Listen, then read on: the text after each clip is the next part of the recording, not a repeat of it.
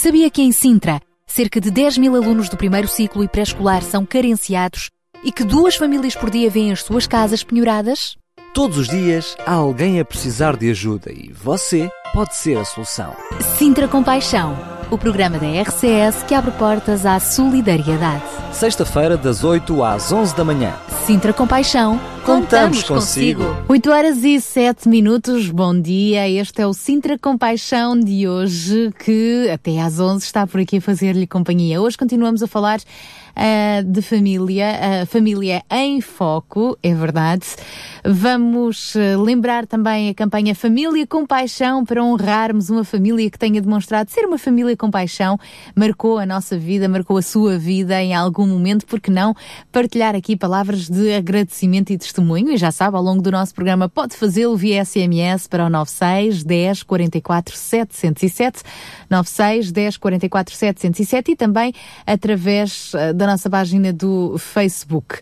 Bom, vamos uh, também ter uh, compaixão em debate e uh, no, no, nosso fórum de hoje vamos estar a falar especificamente sobre a RCS Rádio Compaixão.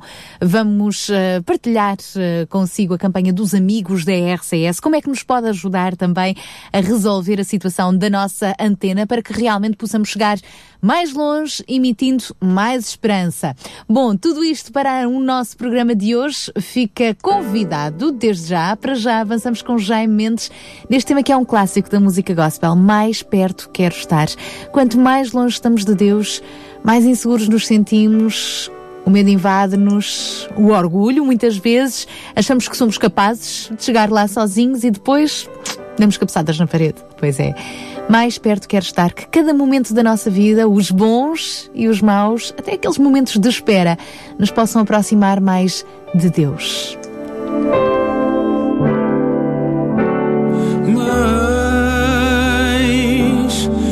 Mais perto quero estar, meu, meu Deus de ti.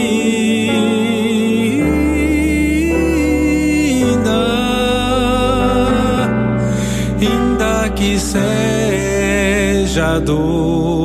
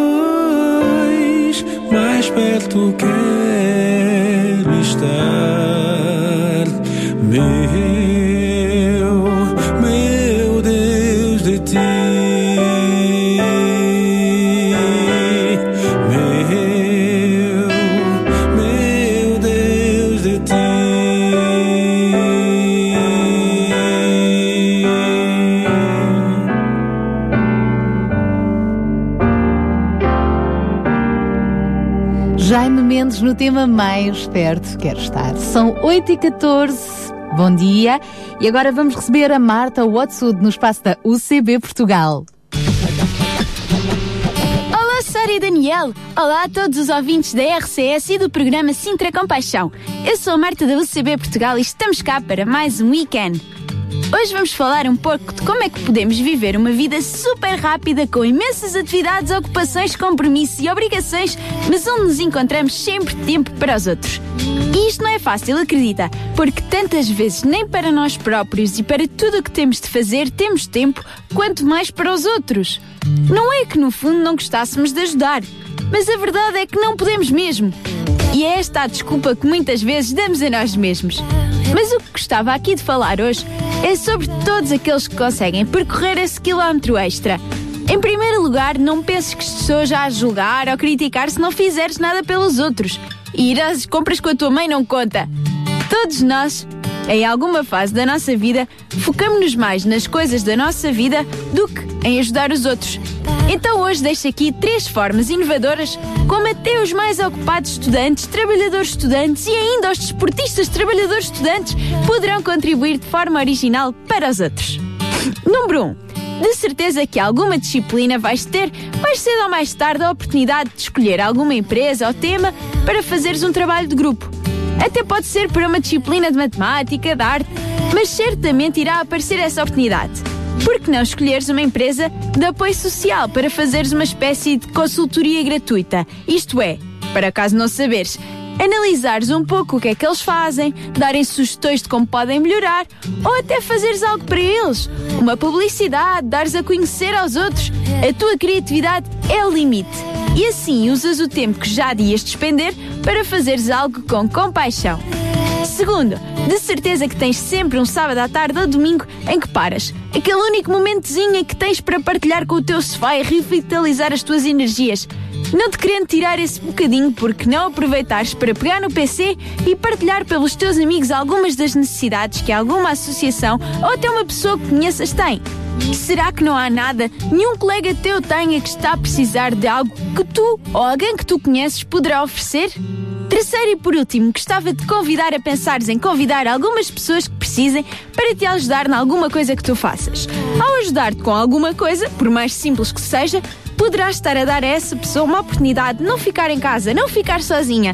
Pode ser um colega, um colega de grupo, um amigo. E ficamos por aqui. Lembrem-se, há sempre tempo, sempre uns minutinhos a mais para marcarmos a diferença. Até à próxima, Sara, Daniel e todos os ouvintes da RCS. Beijinhos e até à próxima, então, a nossa Anne, a Marta Watswood.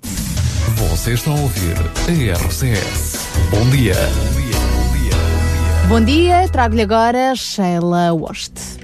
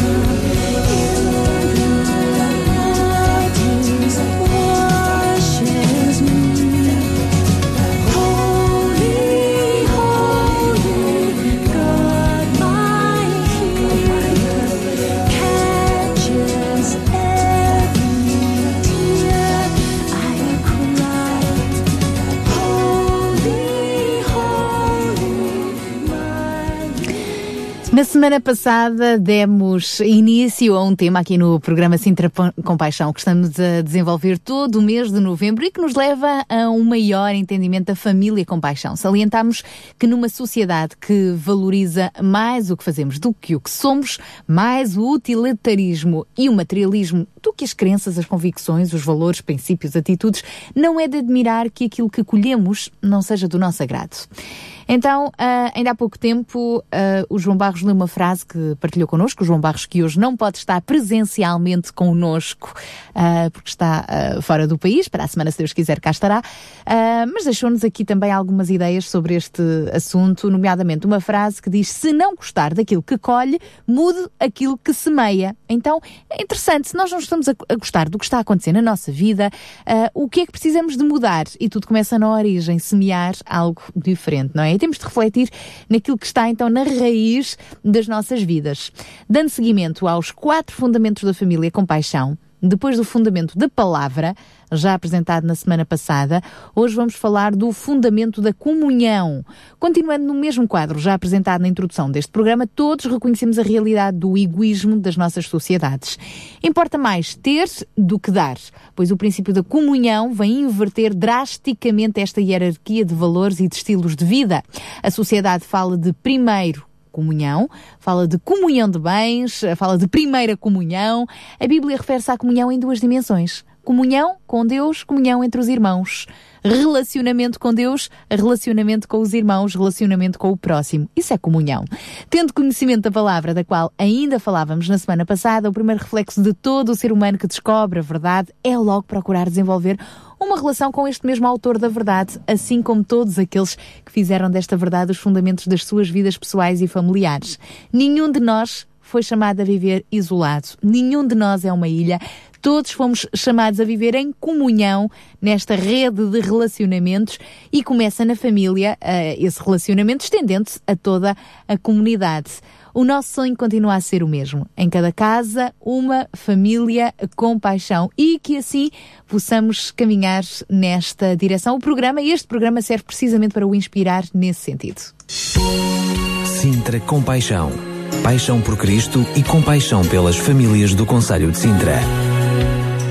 Compaixão por todas as famílias, famílias com paixão, é verdade. E a propósito, nós hoje queremos continuar com o desafio com, honrar uma família com paixão. Portanto, se tem alguém que marcou a sua vida, alguma família que marcou a sua vida em alguma história, em algum momento, e gostaria de lhe dar uma palavra de gratidão, honrar, inspirar outros, porque não, pode utilizar também o nosso programa para o fazer via SMS 96 10 44 707 através da nossa página do Facebook ou se for assim algo uh, mais extenso, porque não usar o e-mail sintracompaixão2020 arroba gmail.com.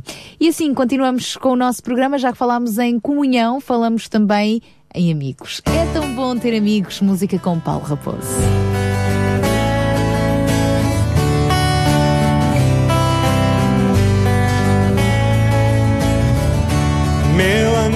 Assim te posso chamar. É bom ter alguém em quem confiar. Ser amigo é saber ouvir aquele que dá sem nunca pedir.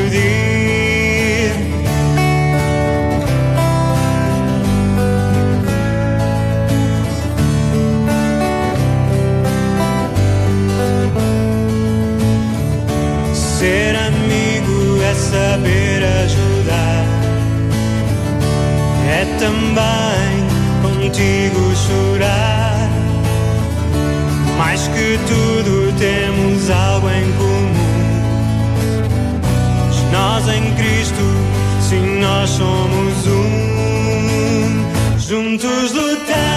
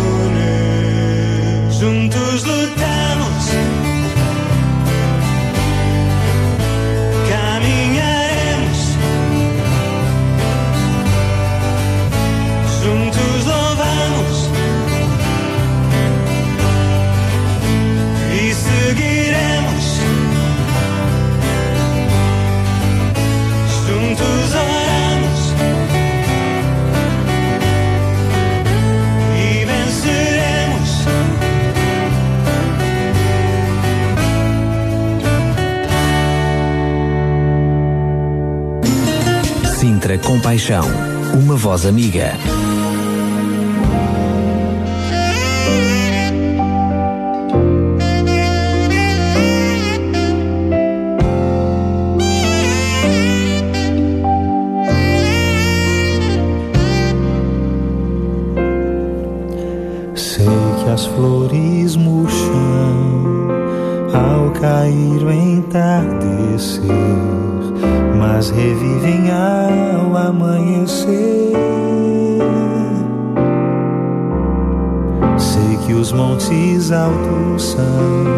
Mas a fé faz alcançar, e os espinhos do caminho sob os meus pés se quebrarão quando o amor vencer. Ao teu lado quero estar. Quando o dia amanhecer, sorrindo eu te quero. Quando a paz enfim chegar e bem à tarde o sol cair, espero ver um novo dia. O coração pulsar mais alegria, então serei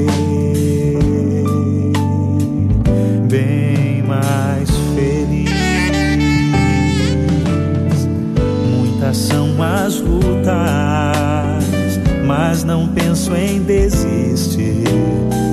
Nesta vida não me provas mais que eu possa resistir. Senhor, tenho sorte, meu destino já mudou. Eu sou como um menino, quero sua proteção. Amor vencer, ao teu lado quero estar. Quando o dia amanhecer, sorrindo eu te quero ver. Quando a paz enfim chegar e bem à tarde o sol cair, espero ver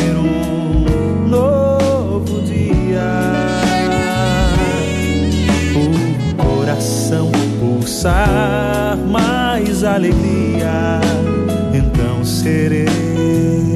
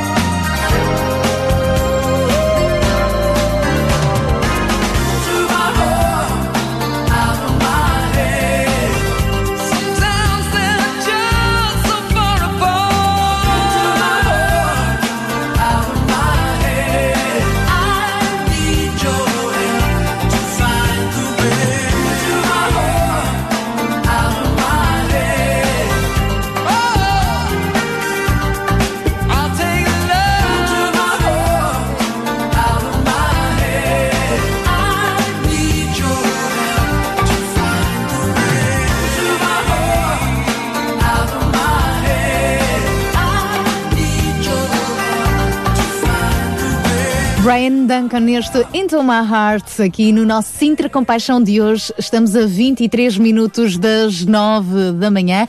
E em termos eh, nacionais, na atualidade nacional, sabemos que estamos aqui a atravessar eh, alguma instabilidade política. E em que é que isso se traduz em termos de esperança? Já que o programa Sintra Compaixão também fala disso mesmo, esperança. Hoje vamos também passar um pouco por este tema e vamos ouvir algumas opiniões. Sintra Compaixão, ao serviço da comunidade.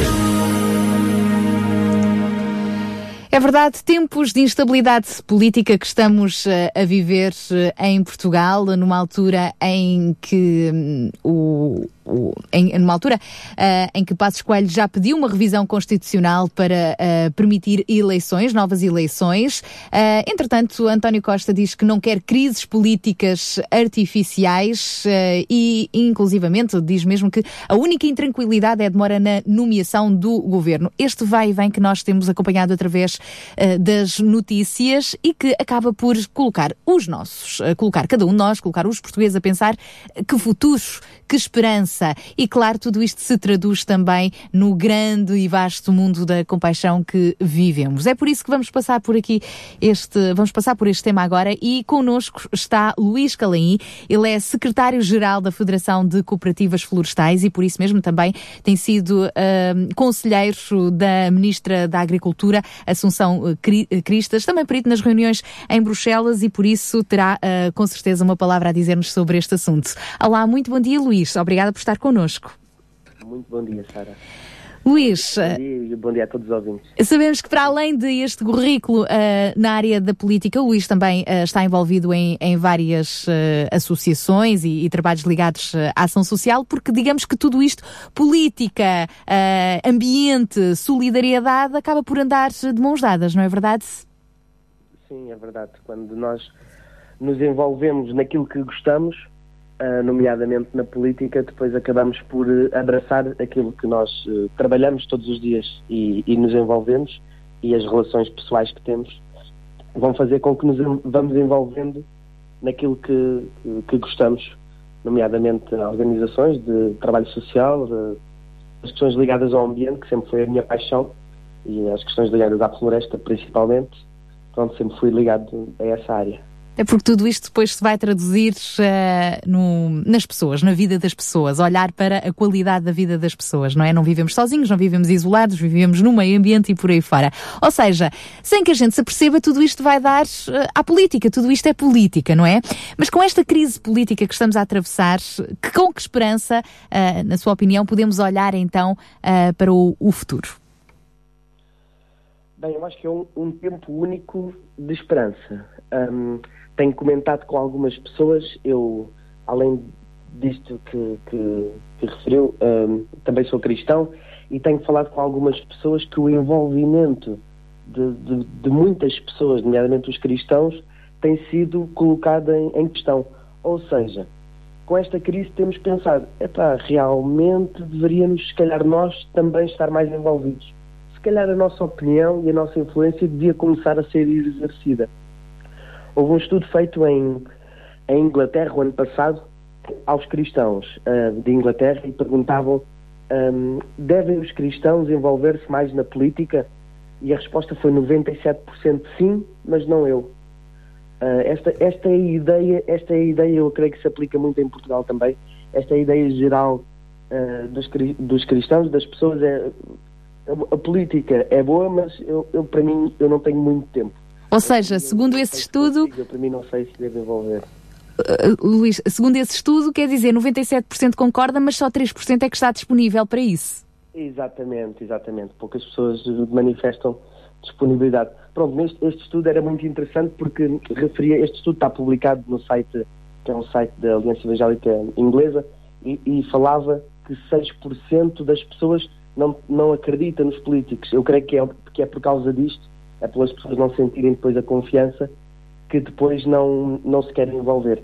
Mas eu tenho sentido tenho falado com muitas pessoas que esta crise política tem trazido muita esperança às pessoas porque o, começam a perceber que às vezes a política não influencia tão diretamente no seu dia a dia, começam a perceber que se calhar se participarem podem influenciar muito mais e podem ajudar. Então há pessoas que estão a disponibilizar ou na política ou em organizações e há pessoas que estão a querer saber. Eu recebi inúmeras mensagens nas últimas semanas de pessoas a dizerem eu queria me envolver, eu queria ajudar, porque eu queria fazer a diferença. Onde é que achas que a gente se pode reunir, podemos falar? Eu não sei se quer ser do PS ou do PSD ou de outro partido, mas quero falar contigo porque eu queria me envolver em alguma coisa. Isto é extremamente interessante. Isto é, isto é um, é um, eu acho que vamos viver um período único nos próximos meses. No meio disto tudo, no que é que nós devemos continuar eh, a acreditar e pelo que é que nós devemos continuar a lutar em termos de, de valores? Hum. Havia, há uma frase que eu gosto que eu gosto bastante que diz que quando nós quando nós queremos ser coerentes connosco próprios, quando nós queremos ser coerentes, nós temos que não seguir a política, mas seguir os valores e aquilo que nós acreditamos. Porque por vezes os próprios partidos mudam muito. Então, os, os próprios partidos vão mudando ao longo da história. Uh, e nós vemos com esta crise política, e está a acontecer, não é? Há uns anos ninguém poderia, ninguém poria a hipótese de, de partido como o PCP ou o Bloco de Esquerda de, de aprovarem um governo do PS. Ou seja, os partidos vão mudando, as ideologias também das pessoas vão mudando. Também posso dar o exemplo do lado de, da direita, não é? O Partido Popular, tão europeísta, conforme se tem referido nos últimos dias, que é hoje e que não era antes. Ou seja, os partidos vão mudando. Agora, se nós mantivermos aquilo que é a nossa base, aquilo que nós acreditamos, esses valores acima de tudo, vamos ser fiéis e vamos ser coerentes e vamos ganhando o respeito das pessoas à nossa volta e podemos nos ir envolvendo uns com os outros de mãos dadas, é, com sinergias e, e construindo um mundo melhor.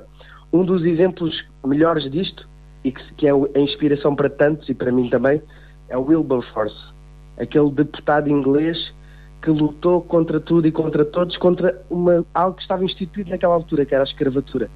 E ele decidiu lutar contra isso e conseguiu abolir a escravatura. Foi uma, uma causa que nós hoje consideramos, claro que a escravatura não é certa, mas na altura nem se pensava nisso, era algo, algo mais que normal, algo mais que simples e correto, e, correto e aceitável. E ele lutou contra isso porque tinha os seus valores, não no, no, no dia a dia ou no partido, mas tinha os seus valores noutra, noutra base, que neste caso era a Bíblia. É verdade, e por isso são exemplos inspiradores. Deixa-me só ah, partilhar, Luís, que entretanto, à medida que nós vamos conversando, recebemos aqui uma mensagem no nosso ah, Facebook da rádio a dizer, de um ouvinte, portanto, que nos está a ouvir, sim, se há cristãos de verdade que se motivem a favor da política. Comecem poucos, mas bons. Deus tem poder. Ah, apenas para reforçar tudo isto que, que estamos aqui a conversar e o nosso programa acaba por ser também ah, interativo. E para terminar, pegando, pegando então neste, neste exemplo ah, de William Wilberforce, sem, sem dúvida, foi um homem com grande impacto, primeiramente no Reino Unido, mas que acabou por se alastrar a, a, a todo o mundo, não é? No que diz respeito à luta contra a escravatura. Por detrás dele estava também um homem, não é? Chamado John Newton. Uh, cristão uh, que uh, descobriu de facto em Deus esta graça que vai além daquilo que nós podemos pensar ou fazer. Ou seja, mais uma vez, o cristianismo a influenciar, Influenciar. as várias esferas da nossa vida, não é? Exatamente.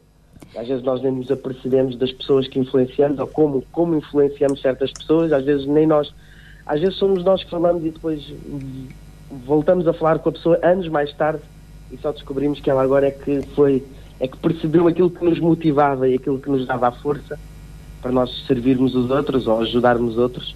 Isto é, pronto, tem, é, é uma esperança que eu acho que temos que ter todos e é uma esperança que nós, mesmo que não, que não façamos tudo aquilo que nós sonhamos e desejamos, mas devemos lutar por isso, ah, temos que fazer aquilo que é o melhor e, e fazer aquilo que nos motiva para ajudar outros.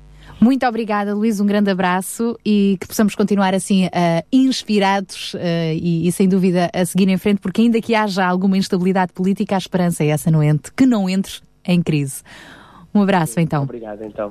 Foi esta a parte. Igualmente, obrigada. Foi esta a participação então de Luís Calaim, secretário, uh, faz parte do, da Federação de Cooperativas uh, Florestais e por isso aqui também há conversa uh, connosco. E já que falamos neste autor, John Newton, ficamos com este tema Amazing Grace, aqui pelo grupo Gerações, que resultou uma letra que tornou-se já num clássico da música gospel e que esteve na origem também dos valores que encorajaram homens como ele a lutarem pela liberdade, pelo amor, pela esperança.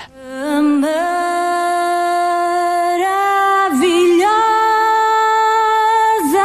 graça achei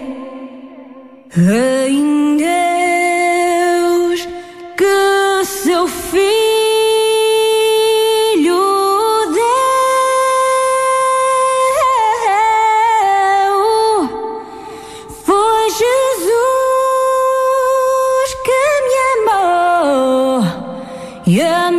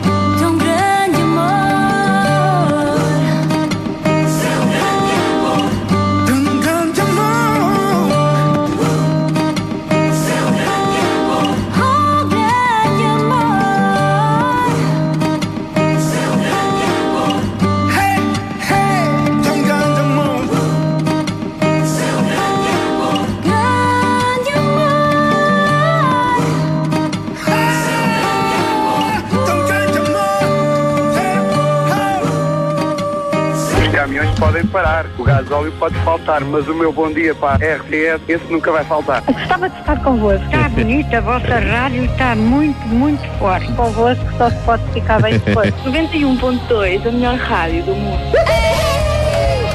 Música, informação, passatempos, programas temáticos. RCS, em sintonia com a vida. Estamos já a chegar quase às nove da manhã. Continuamos ainda com este nosso tema sobre a instabilidade que vivemos, este compasso de espera ainda em termos eh, políticos no nosso país, mas ainda assim a necessidade de continuarmos a abraçar a esperança. E para isso temos agora connosco eh, Samuel Cerqueira. Ele é licenciado em Economia e técnico superior do Instituto de Gestão Financeira da Segurança Social. Olá, muito bom dia. Obrigada por estar connosco, Samuel. Muito bom dia, obrigado também pelo convite para estar convosco.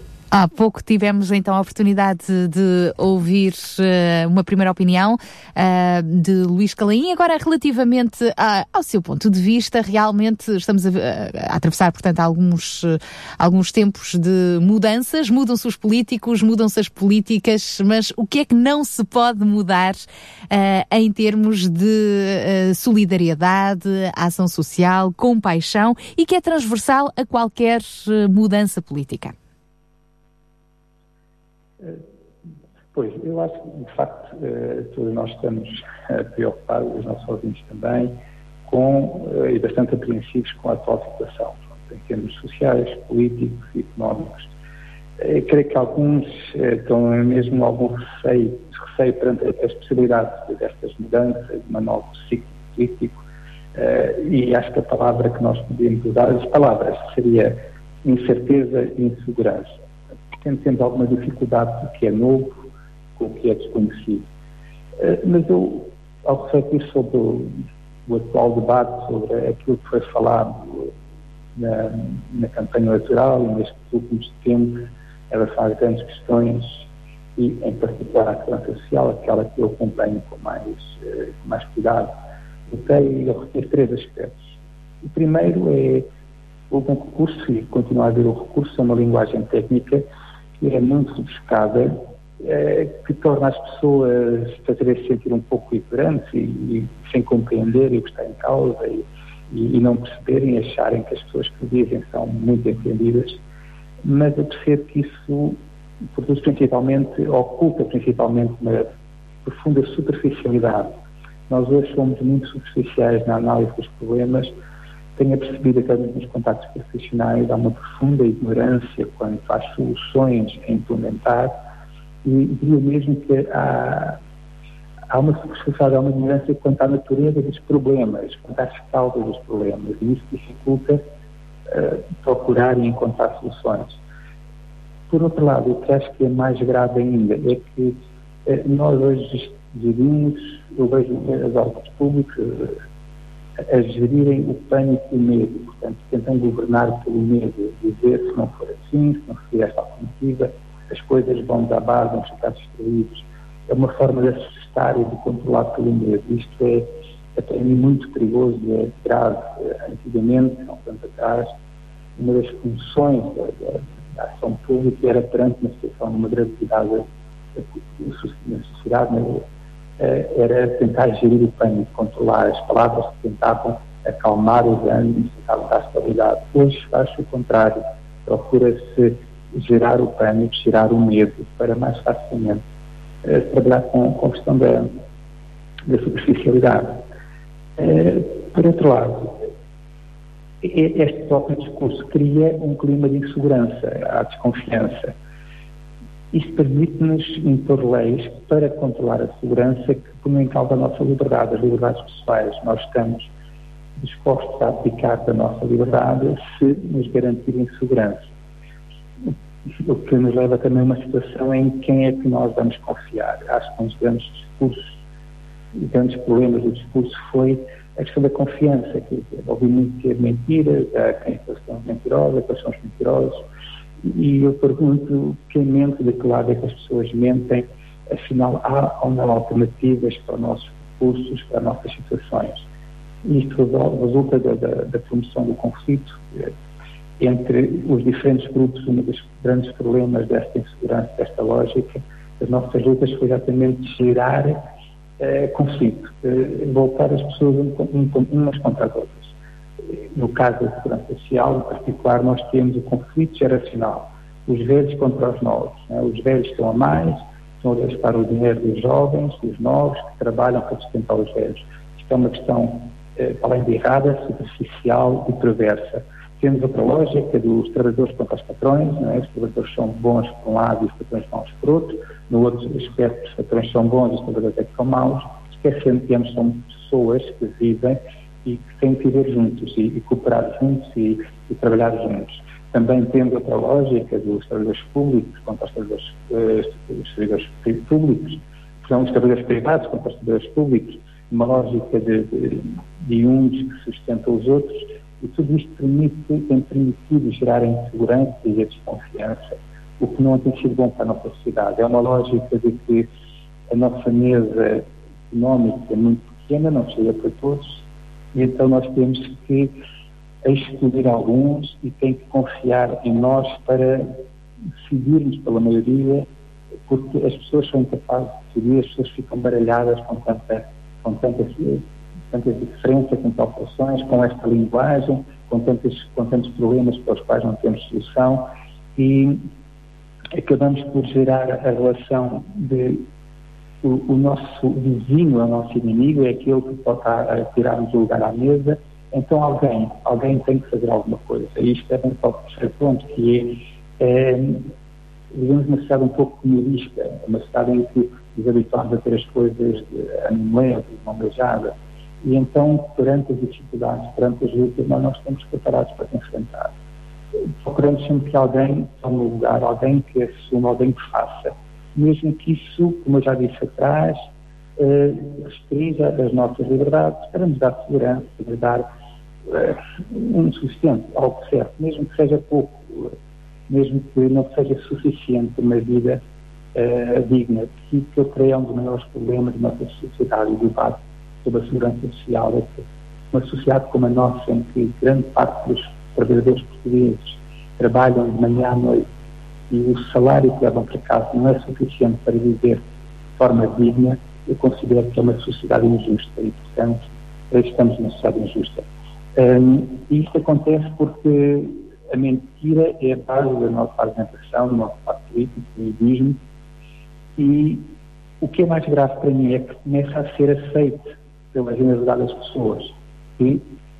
Uns políticos mintam, ou que todos mintam, claro que depois nos dividimos no espectro crítico, mas aceite que ser político é mentir, é desrespeitar os seus compromissos, é fazer aquilo que me beneficia no curto prazo. Geramos assim uma sociedade incoerente, eh, que injusta, e como tal nunca poderá ser, eh, nunca poderá ser justa, nunca poderá ser saudável. A Bíblia diz que para que um reino, para que uma sociedade perdure, tem que ter como fundamento a justiça e a paz, para que o seu povo viva com alegria, com significado próprio. Uh, o profeta Isaías diz mesmo, a justiça produzirá a paz. E daí, a paz e a justiça resultará para, sempre tranquilidade e segurança. Uh, portanto, a nossa sociedade não é uma sociedade injusta. Uh, a paz social não existe não conseguimos que haja um, uma segurança uma tranquilidade para todas, todas, as pessoas. Assim, o meu maior problema, e falando agora da questão da segurança social, é que a superficialidade do debate é uma busca de soluções fáceis, é, são instantâneas, é, que basicamente combatem os sintomas. O grande sintoma que nós temos é não há dinheiro. Não há dinheiro, então não podemos pagar. Só que isso não resolve as causas, não resolve as causas dos problemas. Um, o que nós hoje estamos presos é no domínio económico, em que, como não temos esperança, não há perspectivas de vida, nenhuma ambição futura, a, a resposta de todos os aspectos económicos e políticos é temos que crescer. A solução para a nossa economia, para a nossa sociedade é crescer. Só que a pergunta que nós devemos fazer não é quanto custa, não é esta a grande questão da sociedade. A questão é o que é que nos mantém unidos? O, que sociedade é que nós queremos ser? Será que nós estamos dispostos a cuidar uns dos outros? Que condições queremos criar para que todos tenhamos vidas dignas? Será que nós queremos criar uma mesa que seja suficiente para todos. Estas questões são fundamentais. Eu, quando penso em segurança social, penso no, e olho para a história, eu penso eh, que em 1941, em plena Segunda Guerra Mundial, a Inglaterra estava a começar a enfrentar não é, o domínio nazi, estava a lutar com as, essas dificuldades. E em 1941 o governo inglês formou um grupo de trabalho para pensar o futuro da segurança social. Foi liderado pelo Sr. William Beveridge e que deu origem ao relatório Beveridge, que é um dos pilares, um dos fundamentos da segurança social inglesa e influenciou muito das seguranças sociais para essa Europa fora e não só. O que prova para mim que aqueles homens, aquelas mulheres, tinham uma visão de futuro. Numa altura em que o, o contexto imediato era de destruição, era de luta, eles não sabiam sequer se iam vencer aquela guerra na qual estavam uh, envolvidos e que naquela fase nem sequer estavam a ganhar. Eles pensaram no futuro, como é que nós vamos cuidar do futuro dos nossos, como é que vamos cuidar do futuro dos nossos aliados. Isto para mim é um modelo que nós temos que olhar para lá no imediato. Isto é um modelo de uma geração de uma sociedade que tinha esperança, que procurava o bem dos outros, não estava interessado no seu próprio interesse, no seu próprio ganho, mas estava disposto a abdicar dos seus interesses pessoais para desenvolver o bem comum, para criar a sociedade. Este modelo do relatório Beveridge, a equipa de Beveridge, é para mim um exemplo tremendo de quem, debaixo de um contexto de grande dificuldade, de grande sofrimento, consegue ver para além do imediato e para além de, de, das circunstâncias. Porque os valores, os princípios que me inspiraram esta visão são valores que dignificam a vida humana, que para quem a vida humana tem valor. Que nós somos, a crença de que nós somos pessoas racionais, que nós não conseguimos viver sozinhos. Como sociedade, nós temos que criar meio para todos vivermos e vivermos de forma digna. A crença também, a base da sociedade europeia cristã, era a crença de que nós fomos criados por um Deus relacional que nos ama e que se quer relacionar connosco, com os seres humanos. Ele, Deus, não nos mede pelo nosso valor económico, mas procura que nós eh, possamos ter um relacionamento com Ele e uns com os outros. E desafia-nos a confiar no Senhor Jesus Cristo. E falo dele porquê? Porque a Bíblia diz que ele é a esperança do ser humano, a esperança da humanidade. E numa altura em que nós tanto precisamos de esperança, hum, que quando pensamos, ou, não pensamos no futuro, mas podemos olhar para o futuro, não ficar preso às circunstâncias, mas para onde é que nós podemos caminhar como comunidade, como sociedade. Jesus Cristo foi um modelo de vida e de relacionamentos. Ele desafiou, isto é completamente revolucionário, mas é, para mim um desafio da esperança na nossa sociedade, é que aqueles que são maiores, aqueles que se acham melhores, mais capazes, devem estar dispostos a, a, a servir, a ministrar. Né? Nós temos nossos ministros no governo, que, cujo significado é servir, mas nós todos que eles procuram mais ser servidos do que servir.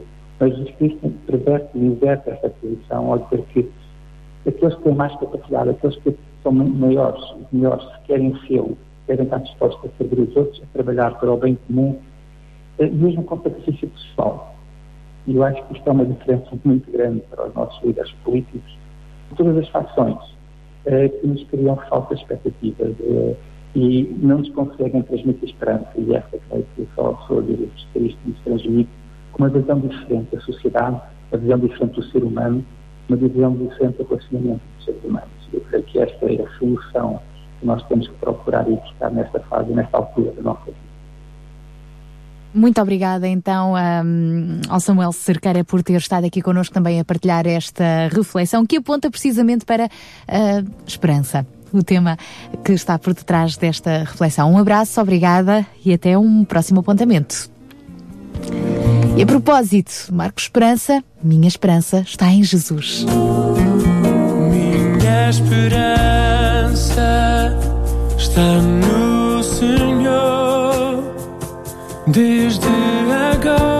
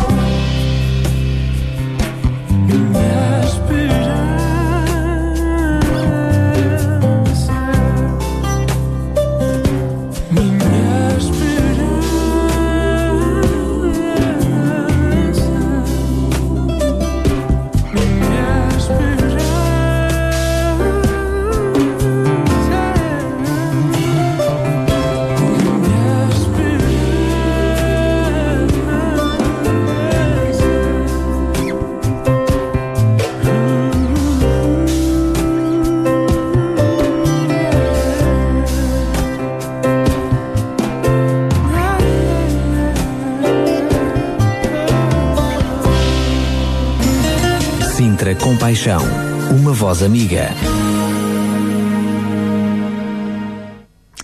E avançamos agora com o espaço Links. Carlos Pinto Leite vai trazer-nos a sugestão de mais um link. Olá Sara, olá Daniel, bom dia a todos os ouvintes da RCS. Estou de novo de volta ao programa Citra Compaixão para apresentar mais algumas propostas sobre a forma como você poderá investir o seu tempo a favor dos outros. E para hoje proponho a ajuda de mãe. A ajuda de mãe tem como missão apoiar as mulheres grávidas e de que forma? Prestando informação e encaminhando as mesmas, prestando informação na área da gravidez, da sexualidade e do planeamento familiar e promovendo também a qualificação escolar das mães, de modo a que adquiram pelo menos a escolaridade obrigatória, bem como promover também a reinserção social e profissional. A ajuda de mãe presta atendimento direto, o que permite proceder ao levantamento das necessidades imediatas de cada mãe e fazer o, o adequado acompanhamento técnico durante e após a gravidez. Tem também um gabinete psicológico destinado a mulheres que apresentem problemas psicológicos relacionados com a gravidez e a maternidade e o pós-parto. Existe também uma linha telefónica denominada SOS Grávida, anónima e confidencial, obviamente, onde podem ser colocadas dúvidas sobre a gravidez, a sexualidade e o planeamento familiar.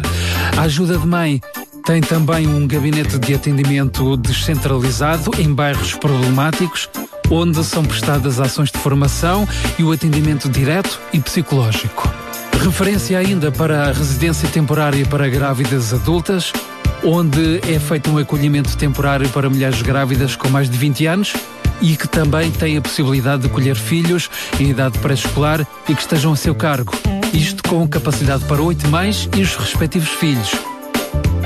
Existe também uma residência temporária para grávidas adolescentes, com acolhimento temporário e tem capacidade para seis adolescentes e os respectivos filhos. Nestas residências, as mulheres adultas e adolescentes aprendem a ser mães e também são alvo de uma reintegração escolar e profissional e também de ações de formação. Passo ainda a referir o espaço grávida, onde é feita a aprendizagem de exercícios facilitadores do parto e abordagem de temas relacionados com a gravidez e a maternidade. Como é que você pode ajudar a ajuda de mãe? Doando, por exemplo, 0,5% do valor liquidado do seu IRS, fazendo-se sócio ou padrinho, ou através de donativos, donativos financeiros, roupa, material, mobiliário para bebê, produtos de higiene ou produtos alimentares. E também através da opção do voluntariado, onde existem variadíssimas possibilidades. Fica a referência do site www.ajudademãe.pt Existe também uma página no Facebook e para a próxima semana vou continuar a focar sobre esta instituição para trazer mais alguns pormenores para quem queira saber. Da minha parte, por hoje é tudo. Prometo voltar aqui para a semana, à mesma hora. Sara, Daniel, deixo a emissão nas vossas mãos. Um bom fim de semana. Obrigada, bom fim de semana então a este nosso amigo Carlos Pinto Leite que nos deixou aqui a sugestão de mais um site, então no Espaço Links. 9 e 13, trago-lhe agora o Zalmeira.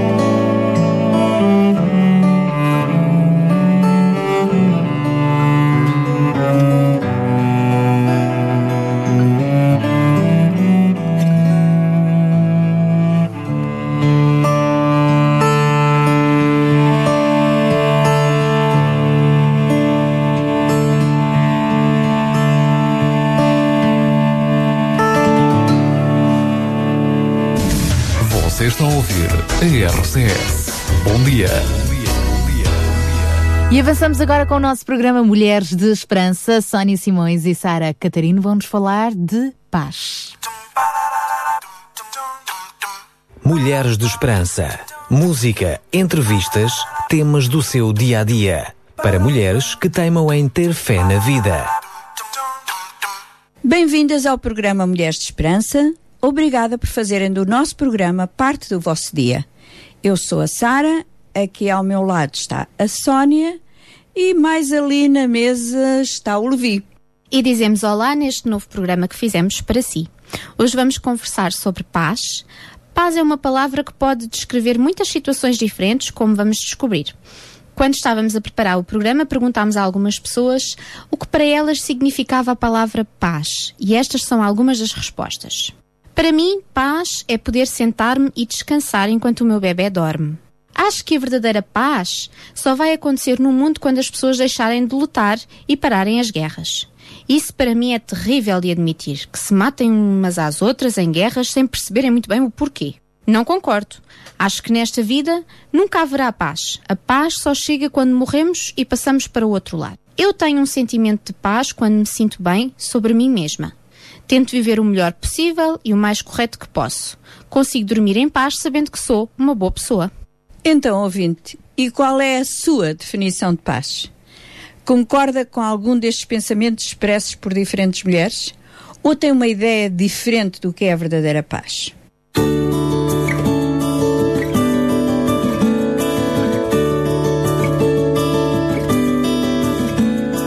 Cuida do passarinho e também flor. Eles esperam pelo teu amor. Faz do teu lar um ninho e do mundo um chão, onde se plante paz e comunhão.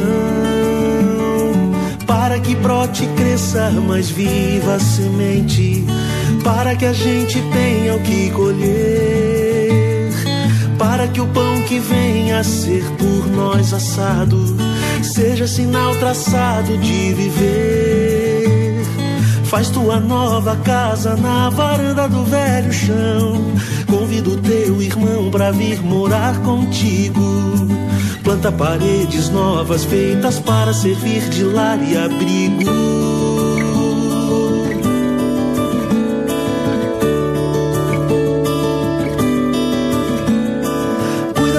Passarinho e também da flor. Eles esperam pelo teu amor. Faz do teu lar um ninho e do mundo um chão. Onde se plante paz e comunhão. Para que brote e cresça mais viva a semente. Para que a gente tenha o que colher para que o pão que venha a ser por nós assado seja sinal traçado de viver. Faz tua nova casa na varanda do velho chão. Convido teu irmão pra vir morar contigo. Planta paredes novas feitas para servir de lar e abrigo. Faz um café gostoso, põe a mesa no teu jardim. Deixa que assim as plantas tenham paz contigo. Convida o universo, faz a vida ganhar maior sentido.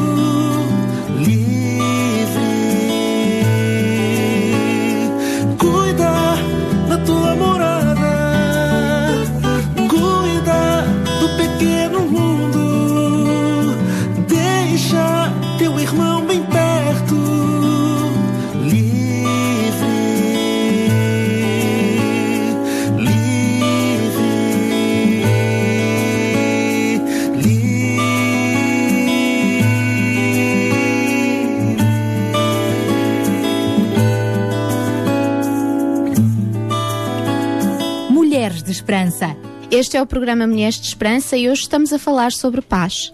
Ouvimos algumas definições dadas por mulheres que entrevistámos antes de fazer o programa. Acho que cada uma delas tocou num aspecto muito importante da paz. Umas pensam em paz pessoal e outras em paz como um alvo mundial, como um esforço que todos temos que fazer. Sónia, vamos meter o Levi ao barulho. O que achas? Eu acho muito bem, já que ele é um homem de paz. Então, Levi, o que me dizes sobre este assunto tão importante? Esta coisa de não deixarem um homem em paz.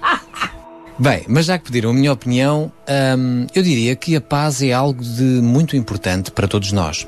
É por isso que há tantos tratados de paz, tantas conferências de paz e organizações como as Nações Unidas existem precisamente para trabalhar em manter a paz entre as várias nações do mundo. É verdade que associamos paz a algo que sentimos, mas podemos pensar em paz também no âmbito familiar, da nossa relação com os nossos vizinhos e colegas de trabalho. Às vezes a vida é tão complicada que até duvidamos desse conceito de paz.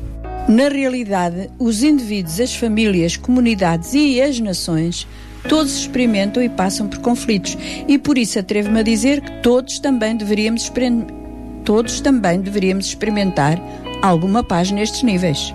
E quando pensamos que há mais de 60 conflitos no mundo hoje, embora para nós eles estejam à distância e não sintamos os seus efeitos terríveis, mas há zonas no mundo onde se vive o horror diário da guerra e do conflito, com o seu resultado de destruição, morte, fome e outras circunstâncias trágicas, uma delas os milhares de refugiados. Gente que tenta fugir dessa guerra e que só pensa em alcançar um lugar onde possa sentir alguma segurança. A Rádio Transmundial, por exemplo, fez uma entrevista a um membro do Conselho de Paz do Sri Lanka, que disse as seguintes palavras: Na base de tudo o que impede a paz é que as pessoas querem algo que o outro tem.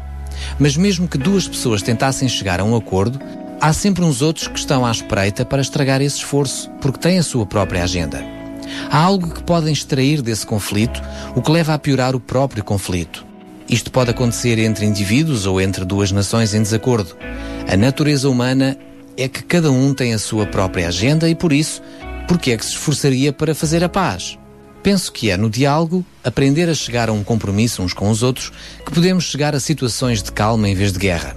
Por isso, a paz é basicamente produzida no falar um com o outro e na compreensão um com o outro. Diante disto, naturalmente, temos que aceitar mesmo o facto de que sempre haverá conflito. Infelizmente tens razão, mas haverá sempre a possibilidade que esse conflito seja gerido ou resolvido. De facto, ele é uma parte necessária no desenvolvimento do indivíduo, mas pode e deve ser gerido para uma solução. E o que leva as pessoas a se desentenderem umas com as outras? Compreendi que o tal conselheiro explicou, mas não poderíamos evitar logo à partida? O desacordo e o conflito podem aparecer em várias formas. Pode ser um desentendimento entre o casal na sua casa, até numa escala maior entre dois grupos dentro de um país lutando um contra o outro, ou dois países inteiros lutando entre si e, por fim, envolvendo outros até chegar a um conflito mundial. Se pensarmos bem, quer sejam pequenos ou grandes, a causa é semelhante. Membros de uma família que se zangam uns com os outros a propósito de uma herança, porque um acha que tem direito ao que o outro recebeu. As nações entram quase sempre em guerra por causa da terra que acham que lhes pertence por direito. E pensando nos bilhões de pessoas que há neste nosso mundo, será impensável imaginar que um de nós possa ou seja capaz de trazer paz ao mundo.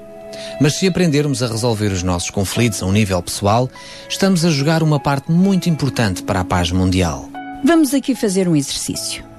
Pense quando é que foi a última vez teve um desentendimento com alguém. Foi com o seu marido, com o seu filho, a sua amiga, porque se zangou com eles. Fizeram-na sentir mal. Ignoraram o que tentava dizer-lhes. Acho que se pensarmos com muito cuidado sobre a razão dos nossos conflitos, podemos encontrar um padrão no nosso comportamento. Concordo, Sara. Se o meu marido deixa as meias sujas no chão do quarto, depois de eu lhe ter pedido dezenas de vezes para não o fazer, cá dentro de mim nasce o pensamento que ele não dá importância ao que eu digo e isso faz-me ficar zangada e por isso eu grito com ele.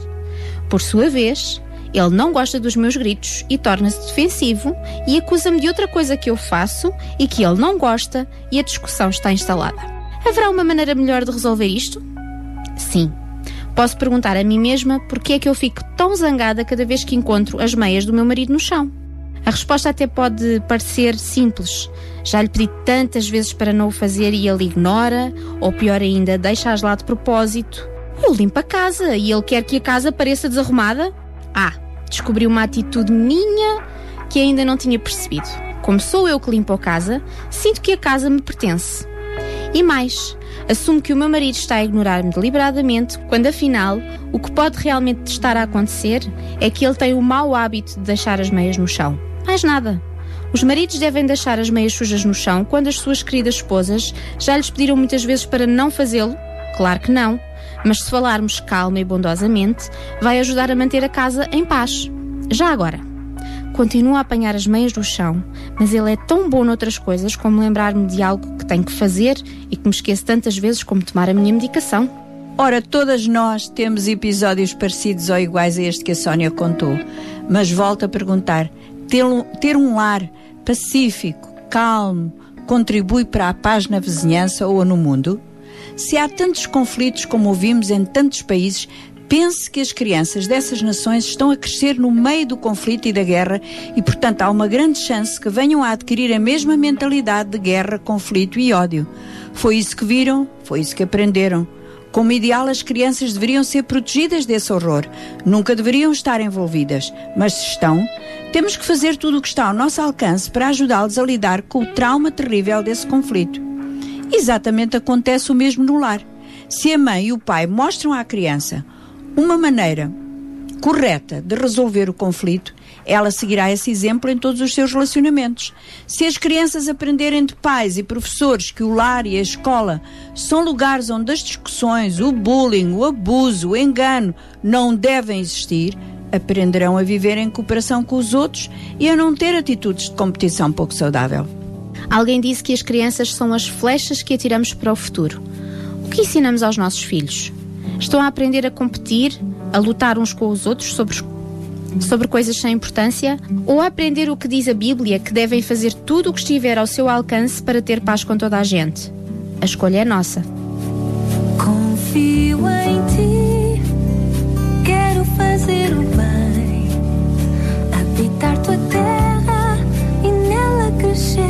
também. O meu sorriso a ti vou buscar.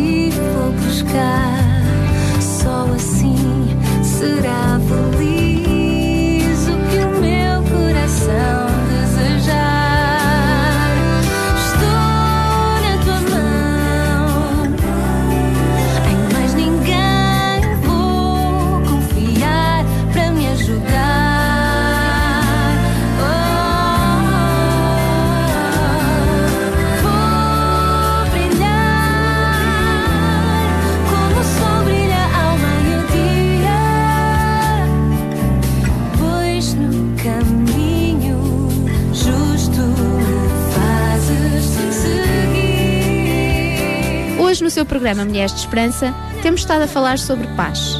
Como mulheres, temos muitas pressões no trabalho, em casa, e isso faz-nos muitas vezes perder a calma, o nosso sentido de bem-estar e de paz. Vamos ouvir mais sobre o assunto nas Conversas da Alma com a Sara Catarino. Apresentamos agora Conversas da Alma. Não sei o que a palavra paz significa para si. Ouvimos durante o programa a opinião de diferentes pessoas sobre o assunto e eu vou dar-vos o meu significado pessoal de paz. Vivo numa pequena aldeia onde as pessoas todas se conhecem e, na maioria dos casos, até são aparentadas. É muito interessante, mas pode ter o seu lado mais negativo. Quando duas pessoas numa destas famílias se desentende, quer dizer que a enorme parentela alargada toma partidos e aí há uma divisão. Eu vejo isso todos os dias. Pior ainda, é que os amigos da tal família também têm a sua opinião sobre o assunto e também eles tomam o partido de uma das partes, o que quer dizer que numa comunidade tão pequena pode ser um grande problema. Eu não tenho família aqui na aldeia. Tento dar-me bem com toda a gente, ter paz com todos, como diz a Bíblia, mas nem sempre é fácil ficar isenta. Sento-me no café, a tomar a minha bica e olho em volta isto que acabei de contar pode ser visto nas pessoas que se sentam nas várias mesas. Respiro fundo. Há uns que não falam com os outros. Eu tenho paz com todos. É uma sensação muito boa. Mas também tenho momentos de paz noutros lugares. Por exemplo, sentada numa boa cadeira a contemplar o mar. O oceano traz-me essa sensação de paz, de plenitude. A música, o chilrear dos pássaros ao anoitecer também os sons do dia a esmorecerem no horizonte são como um bálsamo para a minha alma. E deitar a cabeça no travesseiro para dormir, sabendo que o meu Pai Celestial me ama apaixonadamente e cuida de mim, isso nem se fala.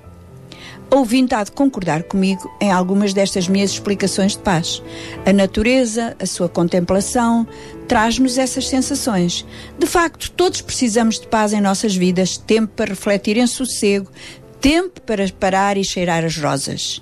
Neste mundo conturbado por guerras, terrorismo, violência e incerteza, como?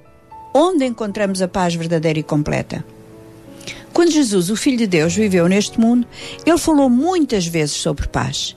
Antes de ser crucificado, falava com os seus amigos e dizia-lhes o que iria acontecer, e entre muitas coisas disse-lhes: Vou deixar-vos um dom, uma prenda, paz de mente e espírito. Não é uma paz como o mundo dá. Não fiquem atribulados ou receosos. O que é que ele queria dizer? Acho que Jesus estava a falar da paz completa, aquela que fica no nosso coração e mente, não importa o que aconteça. Paz que vem até nós porque o conhecemos e porque confiamos nele. Paz que abarca o nosso passado, o presente e o futuro.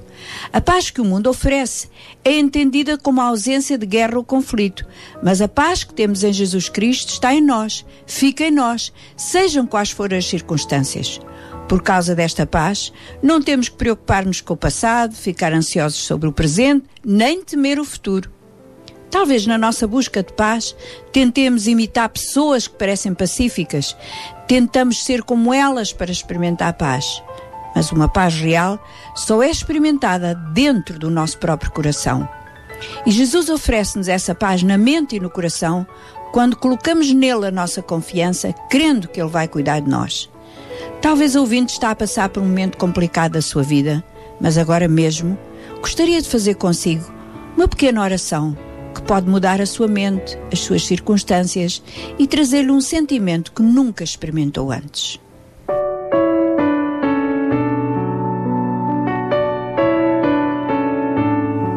Querido Deus, obrigada porque criaste um mundo tão lindo ao nosso redor. Mas acima de toda esta beleza que nos rodeia, queremos estar gratas pelo Senhor Jesus Cristo que enviaste ao mundo para morrer pelos nossos pecados. A tua palavra diz que o castigo que estava sobre ele trouxe-nos a paz. Eu não entendo tudo, mas creio na tua palavra. Ajuda-me a crer em ti nesta circunstância difícil e dolorosa que estou a passar nestes dias. Ajuda-me a crer que essa paz que prometes posso vir a desfrutar dela também. Obrigada, Senhor. Isto não é um exercício físico ou mental que nos propomos fazer, mas é crer de todo o coração em Jesus Cristo e ele, imagine, é chamado o Príncipe da Paz. É um dos seus títulos, o que significa que ele pode dar essa paz a quem desejar e a quem querer. Foi um programa muito agradável, não achou? Porque falámos de algo que todos ansiamos: paz. Até para a semana, se Deus quiser. Mulheres de Esperança. O programa para mulheres que teimam em ter fé na vida. Uma produção da Rádio Transmundial de Portugal. Muito obrigada às nossas mulheres eh, de esperança que regressam então na próxima sexta-feira com mais um programa. Já estamos a 22 minutos das 10 da manhã, continuamos consigo hoje também a falar eh, de paz, é verdade. Já que falámos de paz, continuamos com esta música, agora dos Arautos do Rei, Tenho Paz.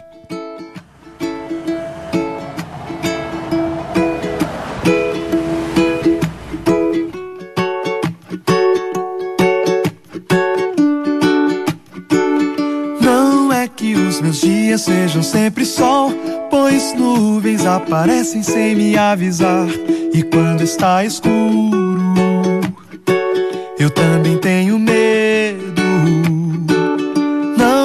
Que minhas flores nunca murcharão, pois quantas vezes peço e recebo não. Às vezes eu espero, às vezes eu me canso.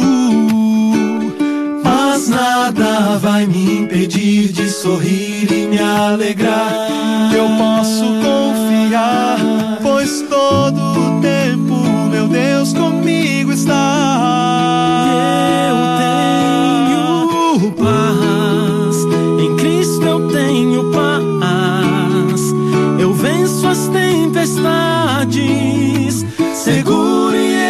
escondido no Senhor. Tenho paz, não posso entender. No meio do deserto, eu vejo a esperança renascer. Tenho paz.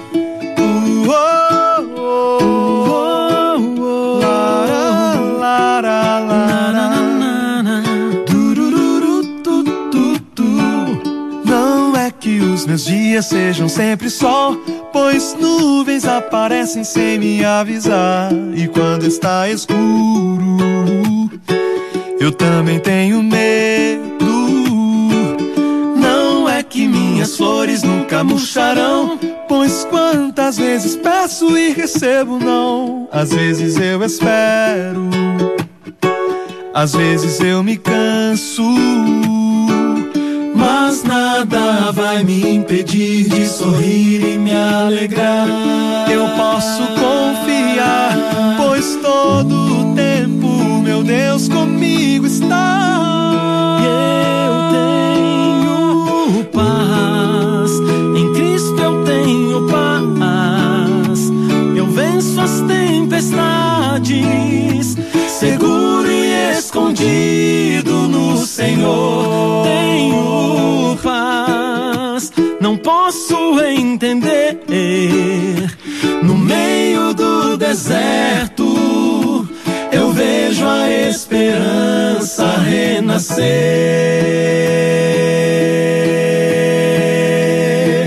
Tu tens o universo em tuas mãos. Quem poderia me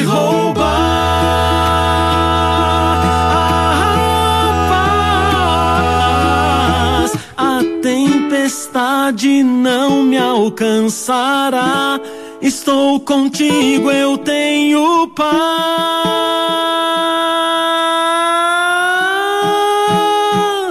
Tenho paz.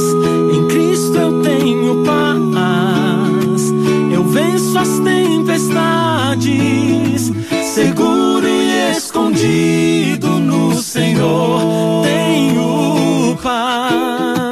Não posso entender.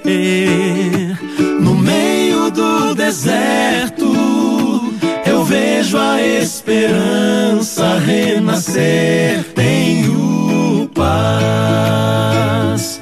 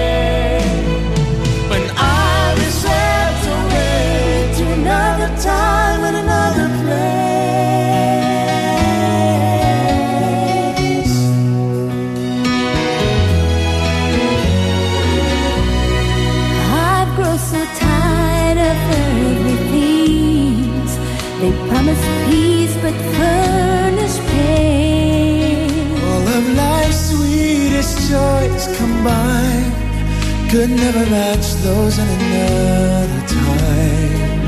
Whoa.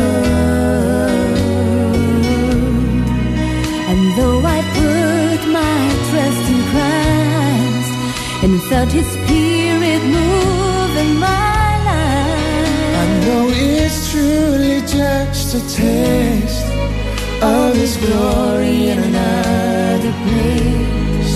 Whoa. love.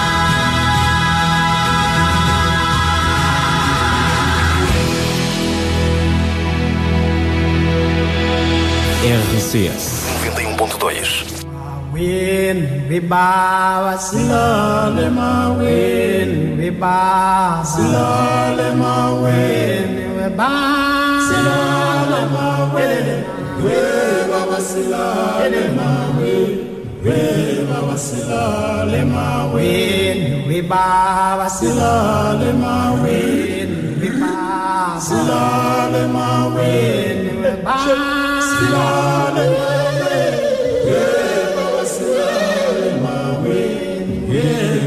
Jerusalem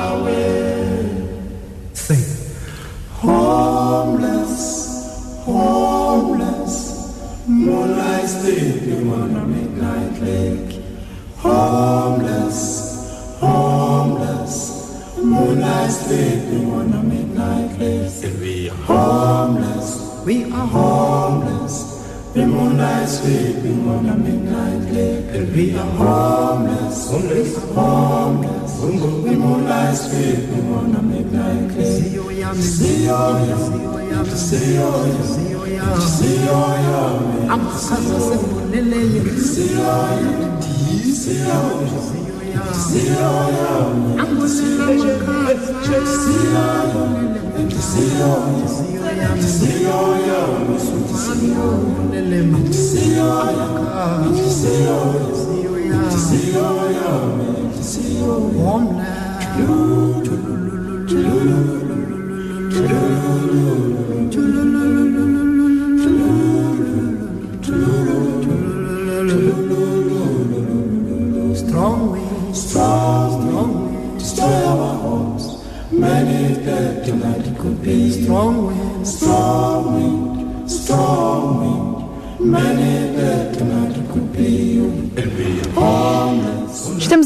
quase a chegar às 10 da manhã com o nosso Sintra com Paixão. Para trás eh, já estivemos com as Mulheres de Esperança e daqui a pouco vamos ter o nosso fórum, o fórum de hoje, uh, que vai contar uh, também com a participação uh, do nosso diretor de estação da RCS, Jorge Duarte. O Daniel Galaio também já se vai juntar a nós e vamos hoje falar sobre Rádio com Paixão, justamente, e incluindo, uh, vamos falar sobre como se tornar amigo da RCS, o que é que se está a passar também com a nossa antena, como nos ajudar a continuar a emitir esperança. Mas para já, vamos em direto para Lausanne, em uh, França, um, aliás, Lausanne, onde está neste momento o João Barros. Olá, muito bom dia. Na Suíça, não é? Estou, estou a dizer França, mas não é. É Suíça, não é, João Barros? Alô, alô, João Barros? É na Suíça. Suíça, exatamente. Uh, onde também então, se fala francês, okay. mas é na Suíça, exatamente. Uh, João Barros, por isso mesmo estás hoje ausente uh, do nosso programa. Talvez os ouvintes já tenham achado estranho, mas eu ainda não ouvi. Mas graças às tecnologias conseguimos agora estabelecer este contacto em direto via Skype e por isso o nosso Pensar com Paixão hoje está uma vez mais contigo. Muito bem, eu realmente dou graças a Deus por esta esta oportunidade, nem, nem sempre as tecnologias nos, eh, nos ajudam, mas quando elas funcionam, pois eh, é realmente uma, uma mais-valia, uma, uma bênção para nós podermos ficar em contacto e, mesmo ao estar aqui em Lausanne, na Suíça, eh, poder participar do, programa e, e partilhar também com os nossos ouvintes deste Pensar com Paixão. Bem, iremos dar uh, pura e simplesmente continuidade à, àquilo que temos vindo a partilhar ao longo destas últimas semanas. Temos procurado aprender a, a, a levar uma vida de compaixão, um estilo de vida de compaixão e chegamos a ver vários fundamentos. Né? Isto não, não, tem, não tem segredos nenhuns. Uh, na realidade, uh, são fundamentos que ao longo dos anos nos temos apercebido eh, que temos vindo a perder na realidade e é importante procurar ir repescá-los e, e pô-los em prática na, na, nossa vida. Vimos a questão da, da filiação, nós nos sentimos filhos de uma família, vimos também a questão do sentimento de pertença, de sentirmos parte de, de, de um grupo de pessoas, um, de, de, um, de um determinado lugar, um determinado país, pessoas eh, muitas vezes estão uh, a viver num lugar e não se sentem aceitas, não se sentem amadas, não se sentem parte e naturalmente que isso eh, cria logo grandes dificuldades eh, eh, nos relacionamentos. Também vimos a questão da categorização e do discernimento eh, as últimas duas semanas e a importância da categorização tinha a ver com percebermos muito bem também quais são as necessidades das pessoas. Enfim, nem todas as pessoas têm as mesmas necessidades Uh, e é importante irmos ao encontro das necessidades verdadeiras das pessoas. Uh, todos nós temos necessidades, na realidade, uh, mas não, não nos dirigimos a essas necessidades sempre da mesma forma, com os mesmos métodos. Um, o quinto fundamento de, de uma vida de compaixão prende-se com a ocupação do nosso tempo. Uh, que isto até, por vezes, até custa dizê-lo, uh, e aos ouvidos dos nossos ouvintes e a maior parte das pessoas, uh, esta é uma verdade que às vezes temos alguma dificuldade em perceber, mas nós fomos criados para trabalhar. Uh, e, e, bem sei que muitas pessoas uh, uh, poderiam aqui dizerem que que se tivessem a oportunidade de não trabalhar, prefeririam não trabalhar. Mas na realidade isto é mesmo assim, quem trabalha está descontente do trabalho que tem e quem não tem trabalho chora por não tê-lo. E, e, temos que constantemente uh, lutar com, com estas realidades. Mas, na realidade, fomos criados, uh, sem dúvida nenhuma, por Deus uh, para ocupar o nosso tempo e sermos produtivos no nosso tempo. A forma como ocupamos o nosso tempo é importante. E isto não foi nenhuma maldição decretada por Deus. Uh, como que agora que portaste mal, toma lá, vais ter que trabalhar, suar e ganhar pouco, que é para aprenderes. Isso não existe ainda na mente de muitos de, de nós, uh, estes, uh, estes pensamentos ainda nos atravessam a cabeça como é que se Deus ama o mundo, uh, permite que haja tanto sofrimento e, e tenhamos de lutar tanto na, na nossa vida. A realidade é que Deus criou Adão e Eva também para trabalhar no jardim, uh, e para tomar conta do seu jardim. Portanto, não foi para estar encostado à bananeira uh, e à espera que as coisas acontecessem. O rei Salomão Uh, e nós sempre citamos o rei Salomão como sendo um sábio, ainda hoje é citado nas universidades, ele diz, por isso concluí que não há nada melhor para o homem do que desfrutar do seu trabalho, porque esta é a sua recompensa. Portanto, trabalhar faz parte da, da economia de Deus. O, trabalho é a nossa chamada. Podemos não querer fazer muitas coisas, mas somos chamados uh, a trabalhar. E não há nada mais rápido a criar a dependência nas pessoas do que negar-lhes a possibilidade de trabalhar e usufruir o fruto do seu trabalho.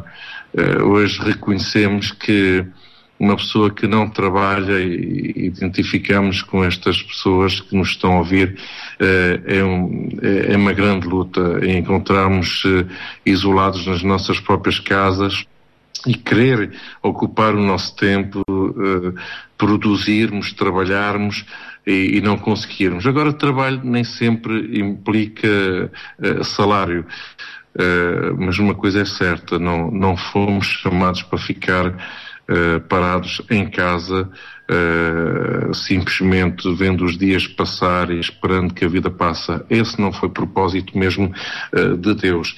Na sua grande maioria, os apoios que são desenvolvidos em Uh, em situação de desemprego acabam por, uh, enfim, uh, ajudarem financeiramente as pessoas que estão desempregadas.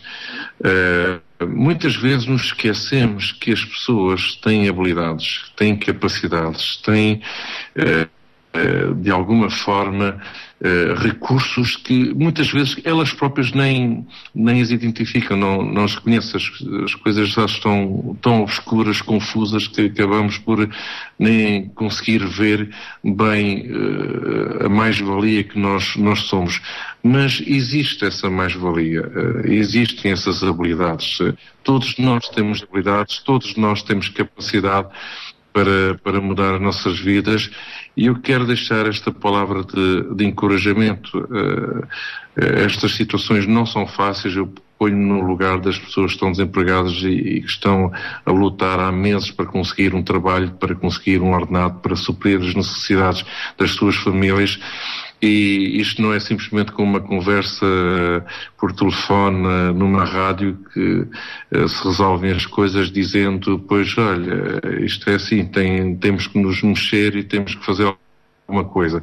Mas a realidade é que temos que sim, é uma, é uma realidade, temos que nos mexer.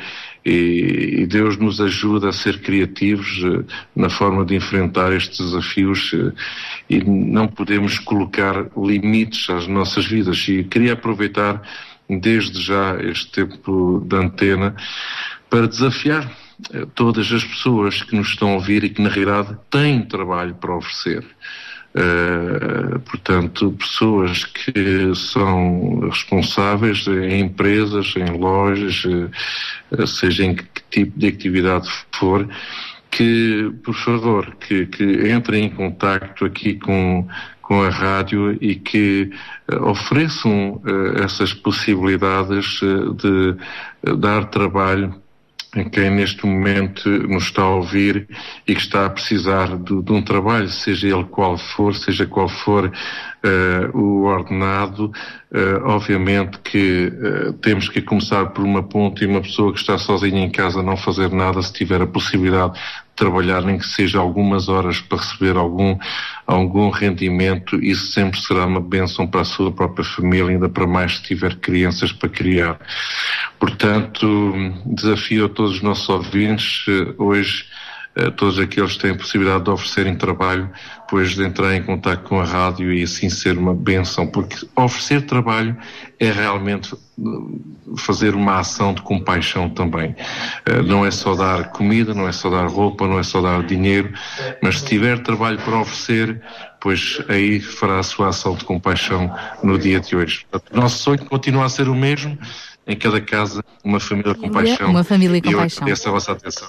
Obrigada, João Barros. Um abraço, João Barros, aqui via Skype, em direto de Lausanne, na Suíça, no nosso Pensar com Paixão de hoje.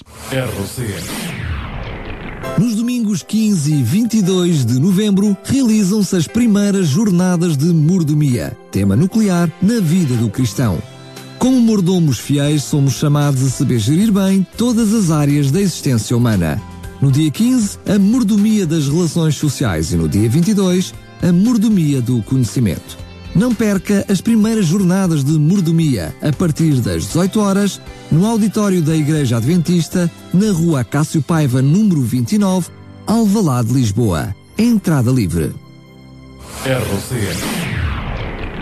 Sabia que em Sintra, cerca de 10 mil alunos do primeiro ciclo e pré-escolar são carenciados e que duas famílias por dia vêm as suas casas penhoradas? Todos os dias há alguém a precisar de ajuda e você pode ser a solução. Sintra Compaixão, o programa da RCS que abre portas à solidariedade. Sexta-feira, das 8 às 11 da manhã. Sintra Compaixão, contamos, consigo. mãos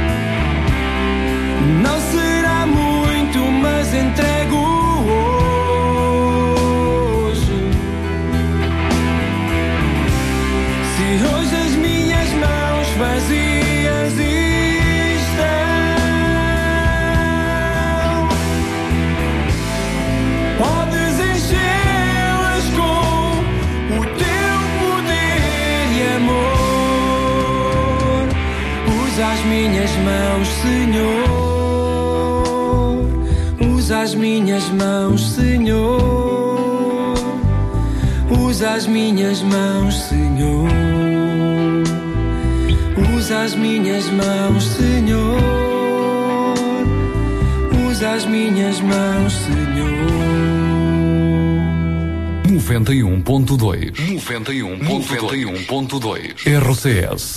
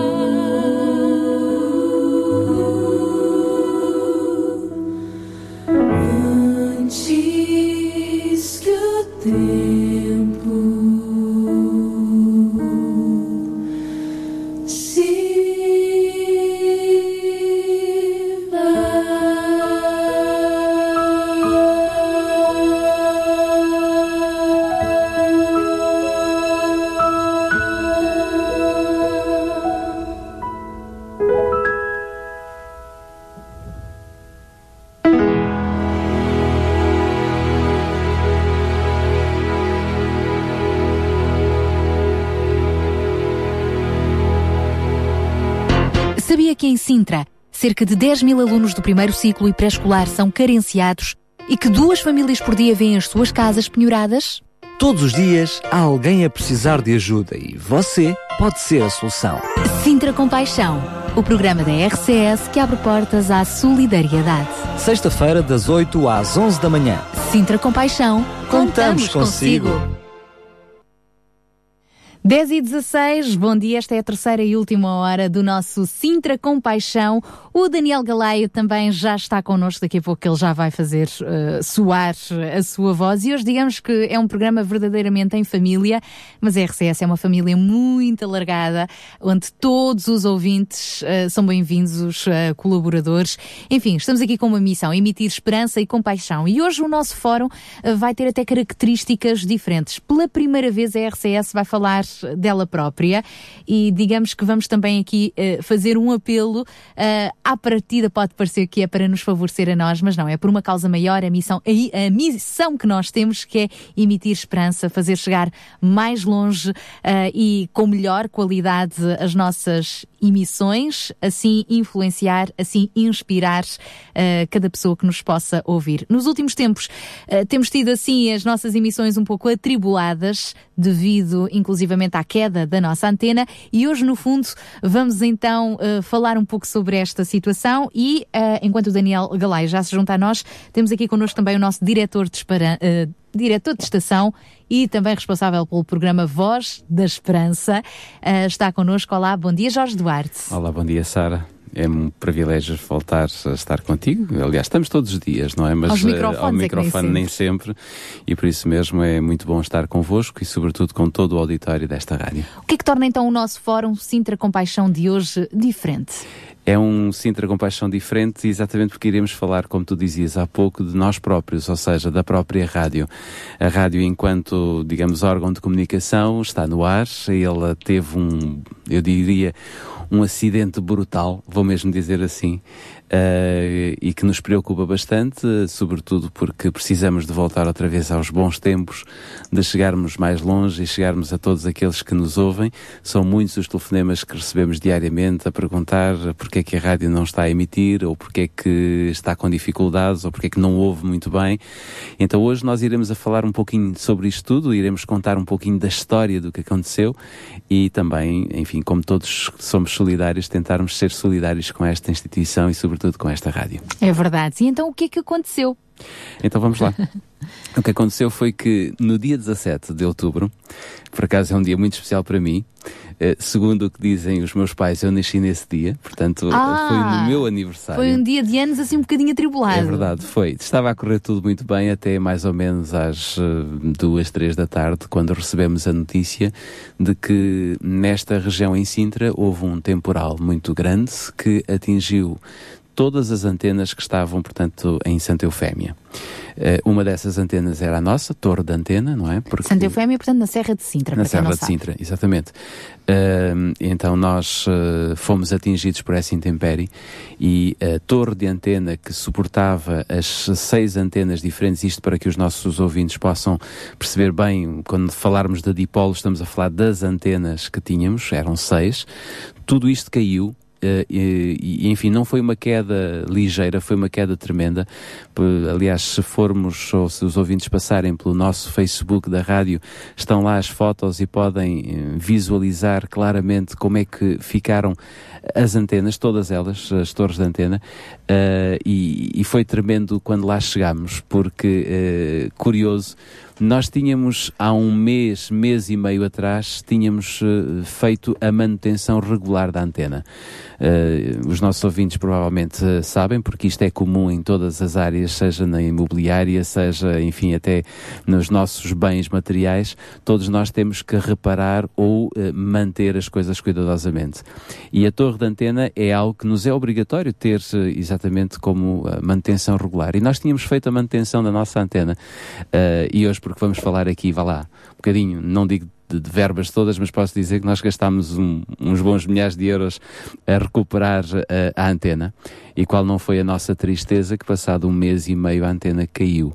Não caiu porque ela estava mal reparada, não caiu porque nós nos esquecemos da manutenção, mas caiu exatamente por causa da intempérie e de todas as outras antenas que caíram sobre a nossa e obviamente a nossa não, não, não aguentou. E é de reparar eh, que o Jorge Duarte está a falar no plural, nós fomos, nós demos com esta situação e o nós é porque com o Jorge Duarte tem estado também a acompanhar esta situação de perto o nosso Daniel Galay, que também tem uma palavra a dizer sobre esta situação. Aliás, os telefonemas não têm parado desde então de ouvintes a sentirem a nossa ausência. Ora viva, bom. Ora viva, bom dia. É verdade, hoje também. Faltava aqui o teu bom, Bom dia. É verdade, hoje num papel diferente, né? Hoje, oh, Sara, entrevistado é diferente. Este- Em vez de eu fazer as perguntas a ter que responder, não é natural. Eh, só, só reforçar aquilo que o Jorge estava a dizer. Efetivamente, ahm, eh, a questão foi, eh, foi um problema para todos. Ou seja, foram três torres que caíram com o respectivo sistema radiante de quatro rádios. Quatro rádios ficaram sem emissão. Ahm, imaginemos que sem sítio até para pôr antenas, sem torres para pôr antenas, para voltarmos a recuperar a emissão, eh, tornou impossível nós termos, estarmos a emitir, estarmos no ar, portanto, e por isso tivemos essa, essa ausência prolongada. E depois, eh, foi uma, a situação de tentar colocar qualquer coisa no ar o mais rapidamente possível, arranjar antenas, porque todo o sistema radiante, todo o conjunto de dipolos que, que o Jorge acabou de falar ficar- ficou destruído, todo o equipamento, portanto estamos a falar recuperação zero, tentar pôr qualquer coisa no ar e foi nessa tentativa que nós tivemos a nossa emissão tipo pisca-pisca. Agora dá, agora não dá, agora dá. E, e nós pedimos imensa desculpa, aliás, temos eh, feito isso com todos aqueles que nos contactam, ligam, tentando explicar eh, a situação. Eh, fizemos o melhor possível. Mas podes continuar a pedir desculpa, sabes porquê? Porque tu não estás com os fones, eu estou, e tu estás permanentemente com interrupções. Mas és tu, és os teus fones, é os não, teus não, fones. é mesmo da emissão. De vez em quando temos algumas interrupções, é verdade, também. Portanto, Ah, podes continuar a pedir desculpa porque é verdade. Ou seja, ah, ainda que nós já estejamos a ter ah, emissão, já estamos no ar, efetivamente, o problema não está resolvido. Então É o que é que verdade, está a é verdade. acontecer agora? Uh, rapidamente explicar que o que temos é uma antena única, como disse o Jorge e bem, nós temos um conjunto de seis antenas, a que nós chamamos de sistema radiante, que é o que faz a nossa emissão, mas como não temos torre para colocar, neste momento uh, temos apenas uma antena a funcionar e que não em condições, porque foi um, um dessas antenas que nós aproveitámos, mas que não estará de todo em condições, porque teve uma queda de 45 metros de altura, e é isso que nós temos agora uh, para, para eh, emitir. Se dizer só que nós também não conseguimos resolver esta situação mais depressa, porquê? Porque ahm, eh, houve também, e temos que agradecer também, ao envolvimento quer da Câmara de Sintra, da Parques de Sintra, Monte da Lua, da, da, da própria Proteção Civil, que prontamente eh, nos reunimos para tentar arranjar uma solução para todas as rádios, até porque nós queremos voltar a ter as torres no ar, mas queremos aproveitar, por exemplo, para ter as torres no ar, mas eh, ao mesmo tempo fazer bem àquilo que é o meio ambiente e à, àquilo que é o, o lixo visual da nossa Serra de Sintra. E estamos a tentar arranjar em, em conjunto uma solução e é por isso que está a ser mais demorado, porque juntamente com as entidades oficiais, juntamente com todas as rádios, queremos, já que esta tragédia aconteceu, resolver a situação do melhor para que servir todas as partes, quer o, o- a, a proteção, a- a- as zonas protegidas de Sintra, quer todas as rádios, há boa vontade de toda a gente, às vezes nem sempre é assim, por isso também temos que felicitar isso.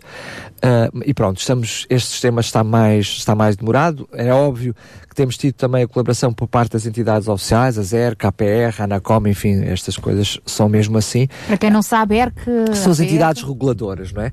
A entidade reguladora para a social. comunicação social, ah, que, eh, claro, tem que estar a par destas coisas todas e também ela como parte interessante, interessada de resolver isto. Mas como todas as coisas, nem tudo é felicidade, não é? Nem tudo é felicidade, já lá vamos. Mas deixa-me contar aqui uma pequena experiência, eh, sobretudo de, de felicidade. E eu creio que os nossos ouvintes, eh, sobretudo aqueles que acreditam em Deus e que nos ouvem porque são apaixonados por Deus, eh, nós, como eu estava a dizer há pouco, quando, quando recebi a notícia, no dia em que eu fazia anos, que tínhamos fe- ficado sem a antena, a primeira coisa que me veio à cabeça foi, caramba, porquê que nós fomos gastar tanto dinheiro na recuperação da antena? Confesso, Ela confesso. poderia ter caído, digamos, um mês e meio mais cedo e nós não gastaríamos aquele dinheiro. Esta foi a primeira reação, eh, a reação de frustração, porque no fundo todo um investimento eh, para o lixo. Basicamente foi isto que aconteceu.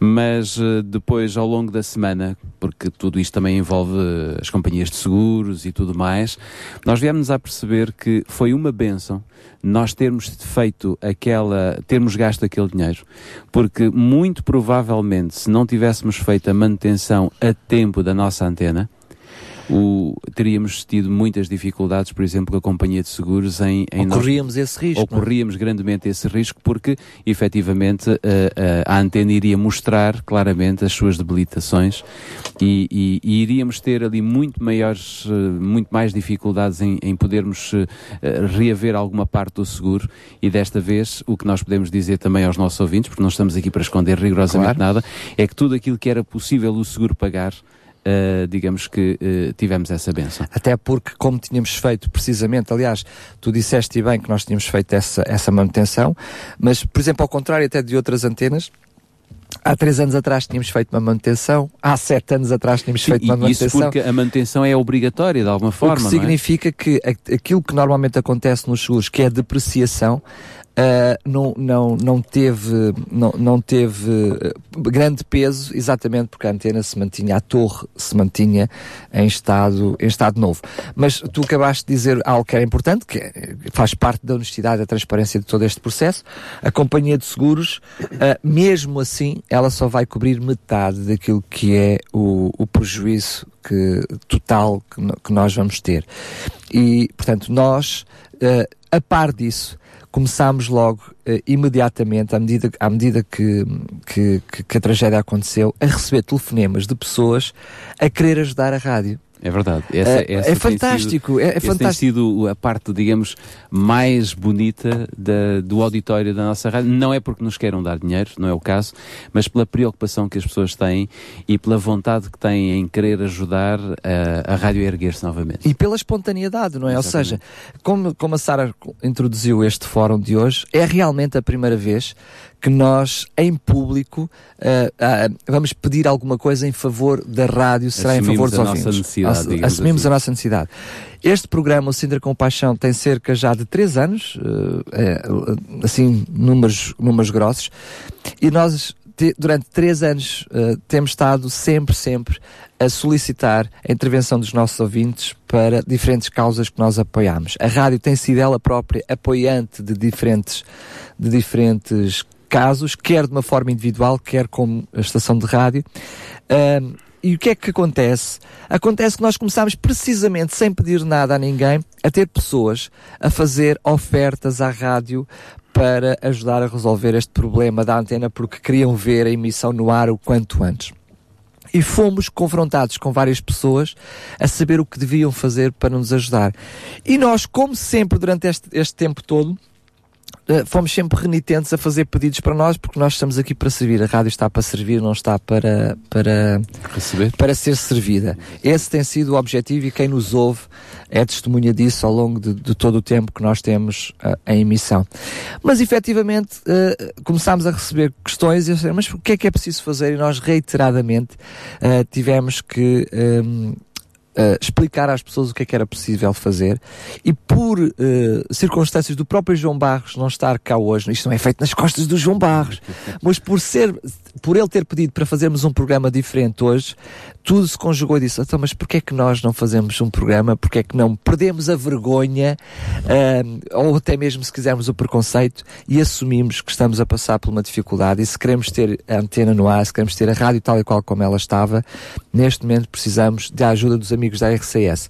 E o que é que é isso, amigos da RCS? Ora bem, essa é uma campanha que eh, abriu e, e que depois vai continuar. Porquê? Porque mesmo depois de termos este problema resolvido, eh, a rádio continuará sempre a beneficiar ou sempre necessitada de beneficiar de alguns apoios que possam vir do exterior, visto que nós não temos Qualquer portanto, publicidade. qualquer tipo de publicidade, quer dizer, vivemos, eu, quase que se pode dizer, da boa vontade dos nossos ouvintes. Mas, especificamente, a campanha dos amigos da RCS surge para colmatar esta, esta necessidade da própria rádio e, como tu dizias ainda há pouco, uh, também fruto da grande pergunta que os, que os ouvintes fazem, então, como é que eu posso fazer para poder ajudar a rádio? Abrimos esta campanha Os Amigos da RCS, como tu dizes e bem, já alguns uh, já ligaram por iniciativa pessoal, não que nós tivéssemos feito algum anúncio, apenas colocámos um, digamos, um spot, digamos, que passa uh, de vez em quando. sei que a Sara daqui a a pouquinho já vai, já vai colocar esse spotzinho no ar, mas tirando isso, nós não fizemos mais nada até agora. Hoje é mesmo o dia de nós apresentarmos esta campanha. É muito simples, esta campanha trata-se de uh, uma doação que uh, qualquer ouvinte possa fazer, nós não temos nenhum valor à cabeça, uh, nós temos ouvintes que já nos deram um euro e nós ficamos tão contentes quanto aqueles que nos dão mais do que um euro, porque se nos dão um euro é porque é essa a possibilidade que têm e qualquer euro faz e falta. Se todos os é? nossos ouvintes dessem, dessem um, um, euro, euro nós não estávamos, não estávamos sequer certeza que receberíamos rapidamente o valor uh, total daquilo que necessitamos, mas uh, é, um, é, uma, é, é, uma campanha que é muito simples, ela é feita a partir uh, do nosso site, podemos assim dizer, ou então por telefone. todos os ouvintes que não consigam ou que não queiram ir ao site da RCS poderão ligar e poderão fazê-lo, por exemplo, a partir de agora, mas entrando no nosso site encontram um banner que diz lá Amigos da RCS, ele está em destaque logo no início do site. Se clicarem nesse, nesse banner, vão encontrar um pequenino questionário onde está o nome, a morada, o telefone, enfim, o e-mail. E com isso irão receber um número que é o número digamos, amigo da RCS. Ao receberem esse número, deverão fazer um depósito, e no próprio, digamos, no próprio site está lá o NIB de conta, deverão fazer uh, uh, o depósito que entenderem por bem e depois entrarem em contacto connosco dizendo, olha, eu fiz este depósito uh, e sou o amigo, imaginem, 60, 70, 80, dependendo Por exemplo, do, o Helder Ferreira tem aqui o cartãozinho dele, é o amigo número 10. Número portanto, 10, está portanto, no, exatamente. Na, na, na origem. Ou seja, quer dizer que ele foi dos primeiros a contribuir e, portanto, recebeu o seu cartão de, de, amigos da RCS. Essa é a lembrança, digamos assim, que nós iremos fazer aos nossos ouvintes, digamos que uma pequenina recordação Não, daquilo um que foi um simbólico. gesto. Exatamente. Exatamente. Portanto, a campanha é muito simples. A campanha é simplesmente entrar no nosso site, fazer a inscrição e depois fazer um depósito em conta. Uh, se necessitar de um recibo, nós teremos todo o gosto em dar esse recibo para que depois a pessoa possa colocar, enfim, na, no seu IRS ou fazer o uso dele da forma como entender melhor, porque esse dinheiro entra em conta, portanto, tudo isto é legal, tudo isto é, é, é, é feito com, com clareza, sem, nenhuma, sem nenhum desvio de rigorosamente nada, como, como queremos e sempre trabalhamos, mas esta campanha irá permitir, claramente, que todos possam contribuir. E eu diria que se os nossos ouvintes que nos estão a ouvir contribuírem, não importa com aquilo que puderem, mas se contribuírem de certeza absoluta, quando nós tivermos as antenas no ar e sobretudo a torre de antena que vai permitir ter os seis dipolos, ou seja, os, as seis antenas mais pequenas, irão pensar claramente, eu também faço parte daquela rádio. É verdade. E eu acho que o mais importante é isso. Amigos da RCS. Faça parte deste projeto. Ser um amigo da rádio RCS É abraçar um projeto de comunicação dirigido a todos. pois todos somos importantes, todos procuramos um sentido para a vida. Seja um amigo da RCS. Ao apoiar-nos, está a contribuir para que este projeto transmita uma mensagem de esperança e de fé. Mais informações em radiorcs.pt Ou ligue para o 219 10 63. 10. Faça parte deste projeto. Amigos da RCS. Ajude-nos a emitir esperança. Sintra Compaixão. Uma voz amiga. Para saber como se fazer, como ser amigo da RCS, amigo já é, senão não nos estava a ouvir, mas como se fazer amigo da RCS, ah, desejando assim também ah, contribuir ah, financeiramente para o crescimento deste nosso projeto de esperança, então já sabe, pode contactar-nos 219 10 63 10, 219 10 63 10 ou diretamente através do nosso site, tem lá também um formulário com mais informações, rádio rcs.pt. Ao uh, colaborar, uh, está a apoiar com que projetos da RCS? Além desta causa para já mais Uhum. urgente, que é de facto conseguirmos uh, resolver a situação da nossa antena para conseguirmos chegar mais longe e com melhores condições. Deixa-me só, Uhum. antes de tu falares para outros projetos, fechar esta parte da questão da antena, é importante dizer claramente que a RCS não pretende lucrar um cêntimo com esta Claro. desgraça. E que o que nós iremos fazer é deixar claro no nosso site em que pé é que está a questão dos amigos da RCS, aquilo que é o custo associado a, a- a- a colocarmos a, nossa torre e as antenas no ar e aquilo que já foi eh, granjeado e já foi eh, adquirido. Queremos, como em sempre, como tem sido sempre aqui a panágio da, da RCS, que haja total, completa transparência de todo este processo. Claro. Agora, eh, nós não. Eu creio que não há necessidade de hoje estarmos a falar de outros projetos, porque é este o projeto, de alguma forma, que nos preocupa e que nos move. Mas dentro deste projeto eu posso dizer que há eh, quatro subprojetos, podemos dizer assim. Que, eh, A primeira coisa é colocarmos uma nova torre de antena no ar, porque a nossa caiu, destruiu-se completamente. Depois colocarmos os links para transmissão e recepção do sinal de frequência, ou seja, nós precisamos de ter dois links, um a partir da rádio. São antenas emissoras, esses links são antenas emissoras e receptoras, Exato. que é o que faz nós enviarmos o sinal aqui da nossa rádio Exato. para a serra e, E a uma antena serra- lá que recebe, e depois depois é que volta para a emitir para outras antenas. Fazermos a manutenção e melhoramento do espaço emissor e todo o equipamento envolvente, o que é que isto significa? Significa que na Serra nós temos um pequenino, um pequenino espaço que eh, está sob a nossa responsabilidade, onde nós temos o emissor, onde nós temos todo o equipamento.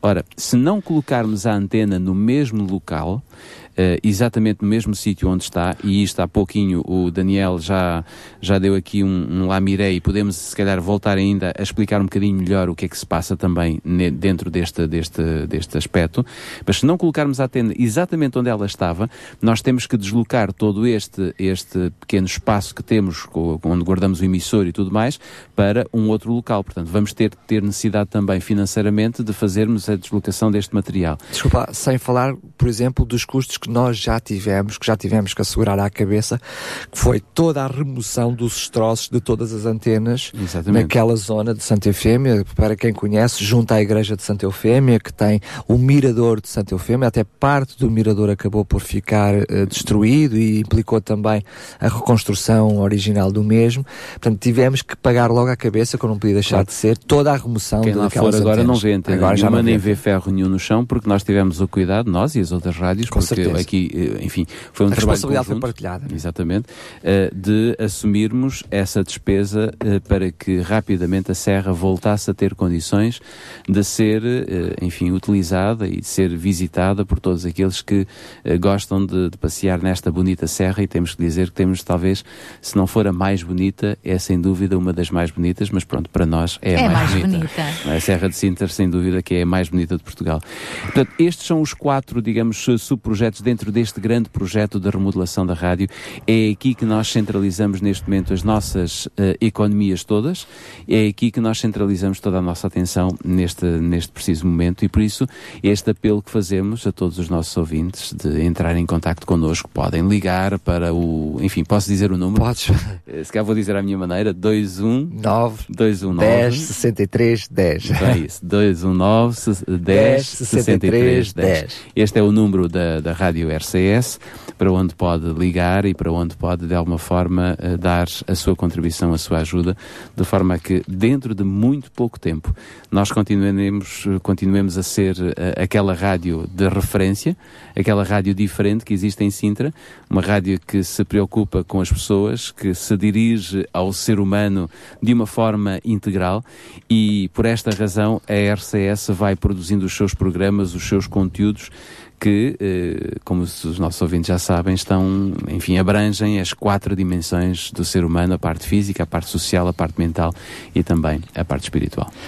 Lembramos que, como princípio da, da rádio, da RCS, hum, diria, pelo menos há 10 anos para cá, da qual ah, a, a atual administração ah, adquiriu a rádio e adquiriu com um propósito muito claro e muito específico, foi servir a população, servir o, o, o seu raio de, de, de ouvintes.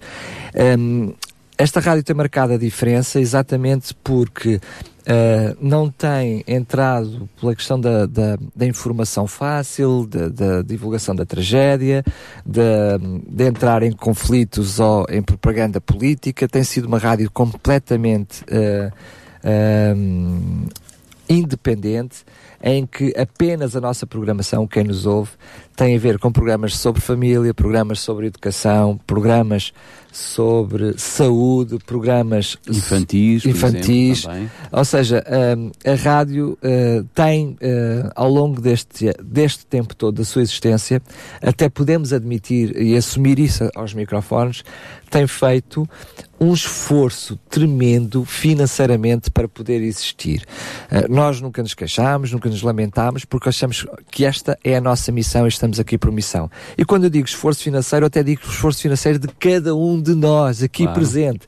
Uh, muitas vezes uh, nós as pessoas nem conseguem imaginar como é que isto é possível, mas muitas vezes nós tiramos dinheiro do nosso próprio bolso Assumimos determinadas para, despesas. para assumir determinadas despesas aqui na rádio, porque cada um de nós que está aqui, está aqui precisamente olhando para isto como uma missão.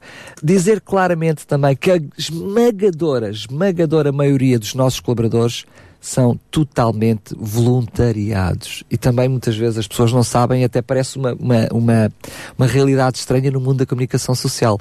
Portanto, todos aqueles que dão voz aqui nesta rádio, neste, nas, nas determinadas temáticas Como e nos determinados programas, exatamente. como convidados, fazem-no de uma forma totalmente gratuita, da mesma forma que a rádio não recebe um cêntimo para todos os programas que tem de serviço ao próximo, como o Sintra Compaixão. Quero lembrar, por exemplo, o programa que nós temos com o SEMIC, o Serviço Municipal de Informação ao Consumidor de Sintra, que nós já temos esta parceria também já há mais de três anos, eh, e nós nunca recebemos um cêntimo, não, não, não, não fazemos este programa para eh, lucrar, seja o que for. Além de eh, sermos uma rádio sem publicidade, não é? O que também parece estranho. É verdade, é verdade. Como aguentar o barco? É verdade. Essa foi uma opção administrativa e que Nem sempre foi assim, temos que nem assumir. sempre foi assim. Tivemos um período ainda largo de, de tempo em que se enverdou por tentarmos ter publicidade que pudesse custear eh, a totalidade ou, ou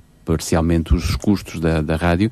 Entretanto, a administração da rádio entendeu por bem que deveríamos fazer uma outra experiência, viver, digamos assim, eh, com aquilo que vamos recebendo a título gratuito, a título de, de E doações, também com investimento pessoal, é? temos que dizer. E- só, desculpa lá, só referir isto que é muito importante. A questão da situação das rádios, sobretudo as pequenas rádios, rádios locais, como é o rádio da, da, da RCS, já há muito tempo que, têm vivido, que estão a viver situações financeiras complicadas. Porquê? Porque os grandes grupos acabaram por monopolizar aquilo que é o mercado da publicidade, então as rádios têm vivido um pouquinho no sufoco. Existiu eh, um programa chamado 2020, que é o programa atual de apoio do Estado a estas pequenas rádios, da qual a RCS também não usufrui do mesmo, eh, mas que tem mantido as pequeninas rádios mais ou menos estabilizadas. O que se passava com a RCS é que aquilo que era o rendimento da publicidade da rádio praticamente servia para pagar a própria estrutura do departamento comercial da rádio.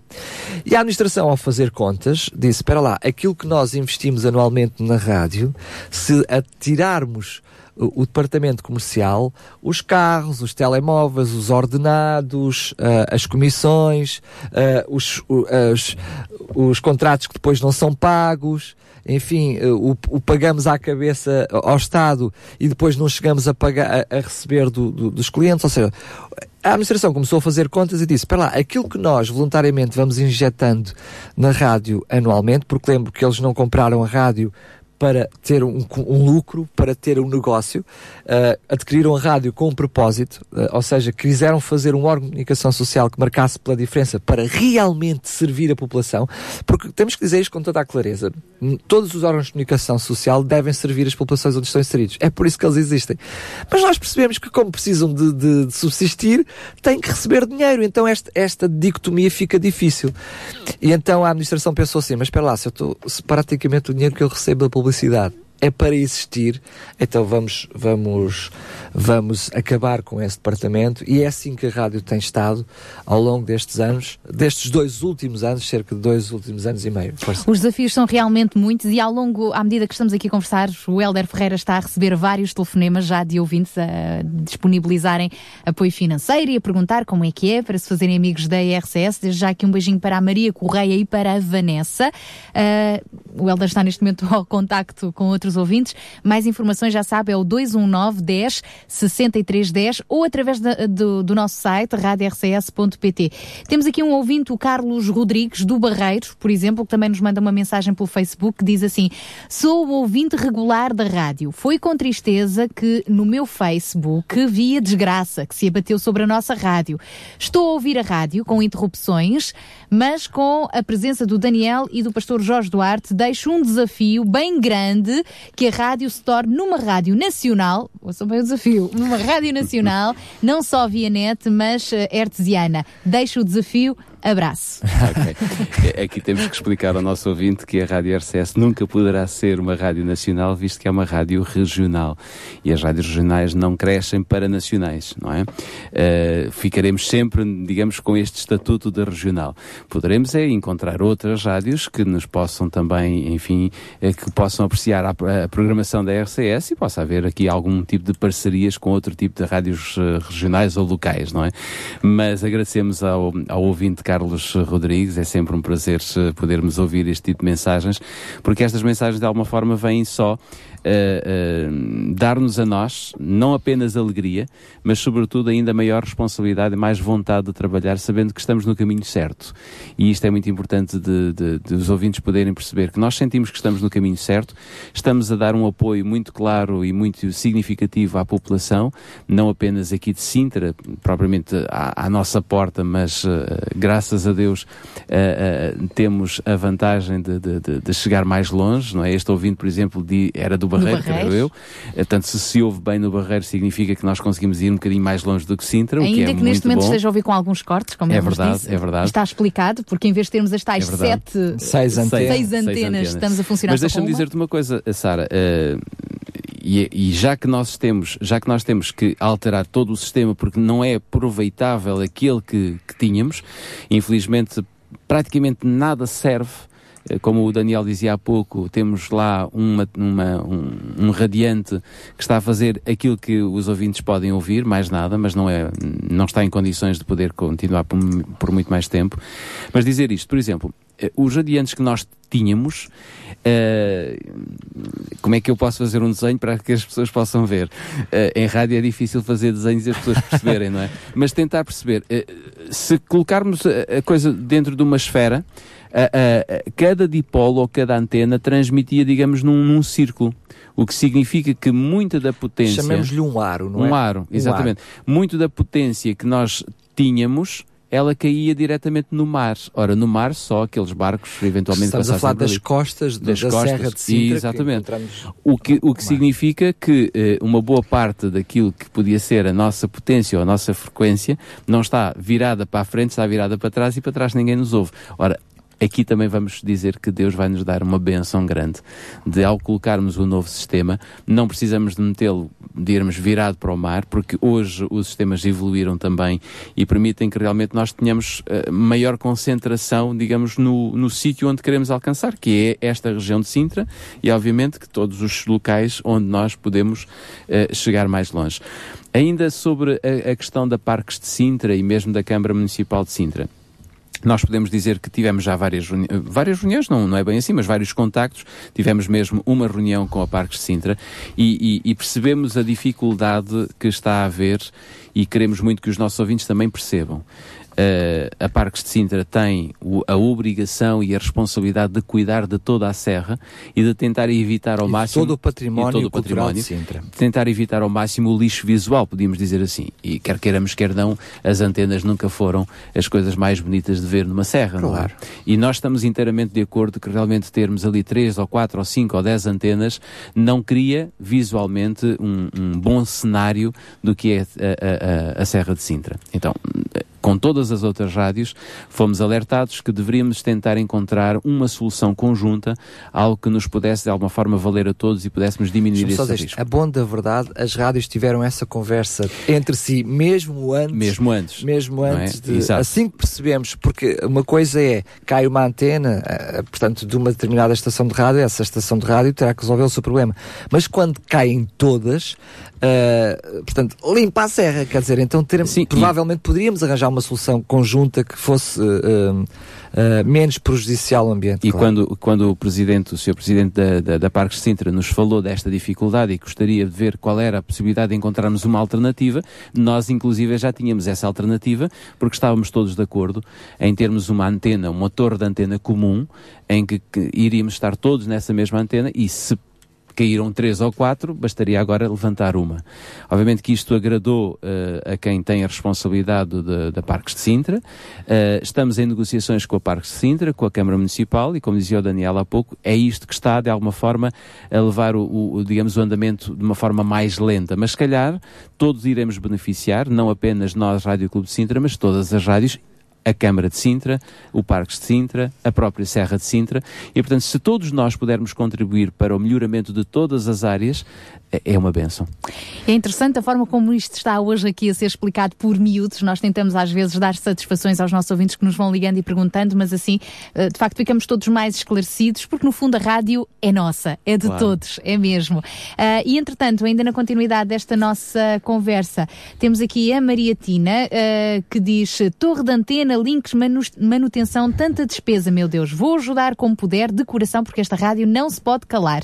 E Daniel, tens que divulgar estas notícias mais vezes, noutros horários, para que outros possam também ah, ouvir. Deus conhece, Deus é poderoso, beijinhos. E por fim, esta nossa ouvinte escreve também IS Rádio Nacional, qualquer dia, porque não, quem sabe no Quem Norte. sabe, quem sabe, quem sabe. Bom, vamos... Isto além dos telefonemas que, entretanto, o Helder Ferreira eh, vai recebendo e os nossos ouvintes que quiserem interagir connosco ou saber mais informações sobre como apoiar, eu lembro, podem ligar o 21910 6310, via SMS também, 96 10 44 707, 96 10 44 707 e ainda através da nossa página do Facebook.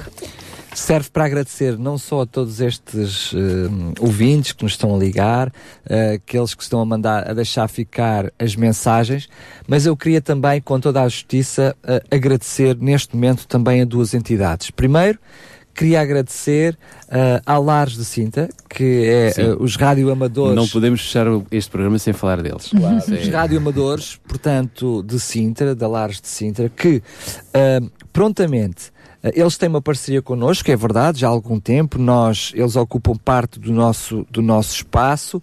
Ah, a título gratuito, É- é- vejam só como é que é a rádio funcionar em todos os, em todos os, em todos os, ah, em todas as áreas. Este é realmente o princípio da rádio. Eles estão no nosso espaço, usam a nossa eletricidade totalmente a, a título gratuito, apenas nos ajudam porque estão lá mais presentes. Em si, nós não, temos, não estamos na Serra de Sintra, eh, não somos, não somos ambíguos, né? não podemos estar, não temos o, como é que se Não diz? conseguimos estar em, em todo lado, A omnipresença. característica da ambiguidade. Deixa- Deixa-me só interromper-te muito Força. rapidamente pa- para utilizar aqui uma passagem bíblica que diz claramente mais, mais vale dar do, que receber. não é?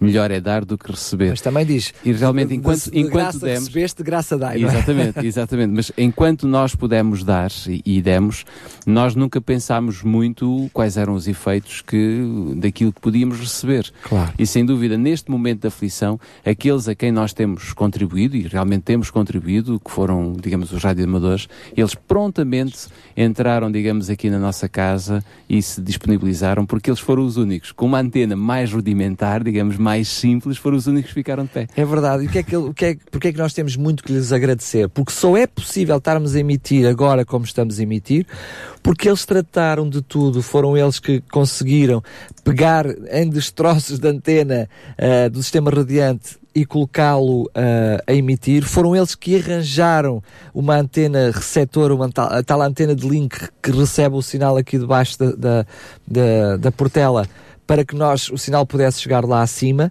e, e portanto, temos muito que lhes agradecer e que temos também, claro, que não, não, não esquecer nestes agradecimentos, de agradecer uh, à Proteção Civil, que imediatamente, através dessa, dessa reunião, disponibilizou a sua própria antena, aliás, é a antena que se consegue ver neste momento em Santa Eufémia, uh, de maior altitude, é aquela que, que, que digamos, é a que, sub, a que sobrou uh, das antenas maiores em toda a Serra de Sinta, disponibilizaram a sua antena para que as rádios pudessem lá colocar uh, qualquer coisa que emitisse, que pudesse uh, emitir. É verdade, sendo só uma antena, já estando ocupada com as próprias antenas do, da Proteção Civil e também com o sistema radiante do Ciresp, uh, não, não há espaço para colocar as quatro rádios que ficaram danificadas, mas mesmo assim queremos agradecer a prontidão com que eles se, uh, se prestaram a servir naquilo que fosse possível. E por isso um grande obrigado então a, aos nossos amigos radioamadores e a todos os que no fundo têm estado então a colaborar com a RCS para esta causa. E estamos já a terminar o nosso programa. Eu posso só avançar que neste momento o Helder Ferreira já me deu aqui o ponto da situação. Temos 65 amigos da RCS. Aqui a última ouvinte, uh, ouvinte número 65 é Maria Vassalo, que esta manhã há 5 minutos atrás acabou de se registar. Beijinho Beijinhos Maria Vassala, também na sequência do nosso uh, programa, uh, e, e, que este número possa, possa crescer. Até porque, e para rematar o nosso fórum de hoje, ser um amigo da RCS é abraçar um projeto de comunicação tendo como principal objetivo testemunhar o grande amor de Jesus. Exatamente, e eu quero terminar exatamente com, com essa, com essa deixa. Uh, o Daniel fez, e muito bem, os agradecimentos, digamos, àqueles que nos têm sido como parceiros, até mesmo as outras rádios, nós temos que agradecer a, a forma franca e honesta com que temos trabalhado, afinal de contas não somos Aqui adversários. não houve concorrência, não, não é? houve Aqui concorrência não houve nenhuma. concorrência. Há que dizer. Mas uh, eu termino agradecendo de um modo muito particular a Deus, como rádio de inspiração cristã, ou pelo menos com uma programação cristã, todos os que aqui trabalham acreditam em Deus e acreditam que Deus está ao leme, e com isto eu termino. Uh, quando eu dizia que me frustrei uh, por ver a antena caída depois de termos arranjado e termos gasto tanto dinheiro, ao longo da semana há uma ideia que me surge na cabeça e que eu acredito que no fundo é uma resposta de Deus às nossas emoções, às nossas perguntas e às nossas interpelações até ao próprio Deus. A dado momento veio-me à ideia o seguinte: enquanto vocês não arranjaram a antena, enquanto não fizeram a, a, manutenção, eu tive lá o meu dedo a segurar, digamos, a vossa antena, e eu acredito que o dedo de Deus segurava a nossa e a de todos. Não, não estou a particularizar a nossa como a melhor e a mais importante, mas Deus segurava a nossa antena. A partir do momento em que ela está devidamente cuidada e que tem a manutenção em ordem, eu senti que Deus, no fundo, já não necessitava ter lá o dedo. Se acontecesse alguma coisa, digamos que tudo isto estaria protegido e teria sido, uh, e iria ter uma, um fim uh, melhor. E por isso nós acreditamos que iremos ter um fim melhor.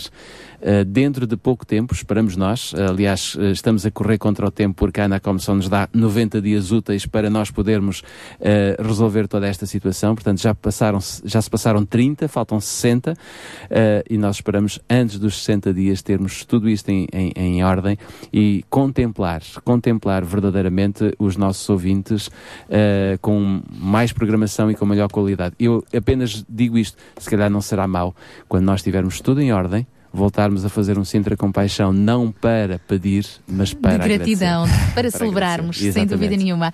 E assim chegamos ao final do nosso programa de hoje, uh, com este desafio para se juntar a nós nesta causa, ajudar-nos a emitir esperança, a chegarmos mais longe com os nossos projetos de rádio, uh, até porque na sequência então da queda da nossa antena ainda não estamos a 100%, diria ainda estamos a 30%, mais ou menos, se poderemos uh, quantificar, ainda há um processo a, a decorrer, como foi hoje aqui explicado e muito bem pelo Daniel Galay, que além de locutor é também uh, nosso técnico, daqui, daí esta, esta questão uh, mais técnica na sua linguagem, juntamente com o Helder Ferreira, e ao nosso diretor Jorge Duarte, a quem nós também agradecemos pelo companheirismo e pela confiança.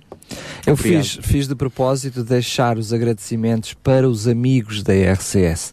Uh, eu quero dizer que têm sido amigos da RCS e nós temos elaborado alguns cartões para amigos da RCS, não só aqueles que de alguma forma uh, nos colaboram financeiramente com este projeto e estão a colaborar, mas também todos aqueles que através do seu voluntariado, através uh, da sua mão de obra, por exemplo, um, através da divulgação, têm estado a servir esta instituição. E como hum, eh, não podia deixar de ser, todos aqueles que se fizerem amigos da RCS serão também, receberão um cartãozinho da, da RCS com o profundo agradecimento, porque na realidade a rádio é de todos. Não, eu só, só vou mesmo dizer isto, quer dizer, não vamos continuar o programa, temos mesmo de terminar, mas dizer já aos nossos ouvintes isto. Estamos a pensar, um dia destes, fazer uma gala dos amigos da RCS. Uau, vai ser bom! Aí está, para celebrarmos. Porque não? Nem Porque mais, não? nem mais. Uh, Daniel, o nosso Sintra Compaixão regressa então na próxima sexta-feira, não é? É isso mesmo, e como termina todos os Sintra Compaixão, o Sintra Compaixão chega ao fim aqui, mas compaixão é todos os dias. É isso mesmo. Um abraço e então até ao próximo programa, se Deus quiser. Sabia que em Sintra, cerca de 10 mil alunos do primeiro ciclo e pré-escolar são carenciados e que duas famílias por dia vêm as suas casas penhoradas? Todos os dias há alguém a precisar de ajuda e você pode ser a solução. Sintra Compaixão, o programa da RCS que abre portas à solidariedade. Sexta-feira, das 8 às 11 da manhã. Sintra Compaixão, Contamos consigo.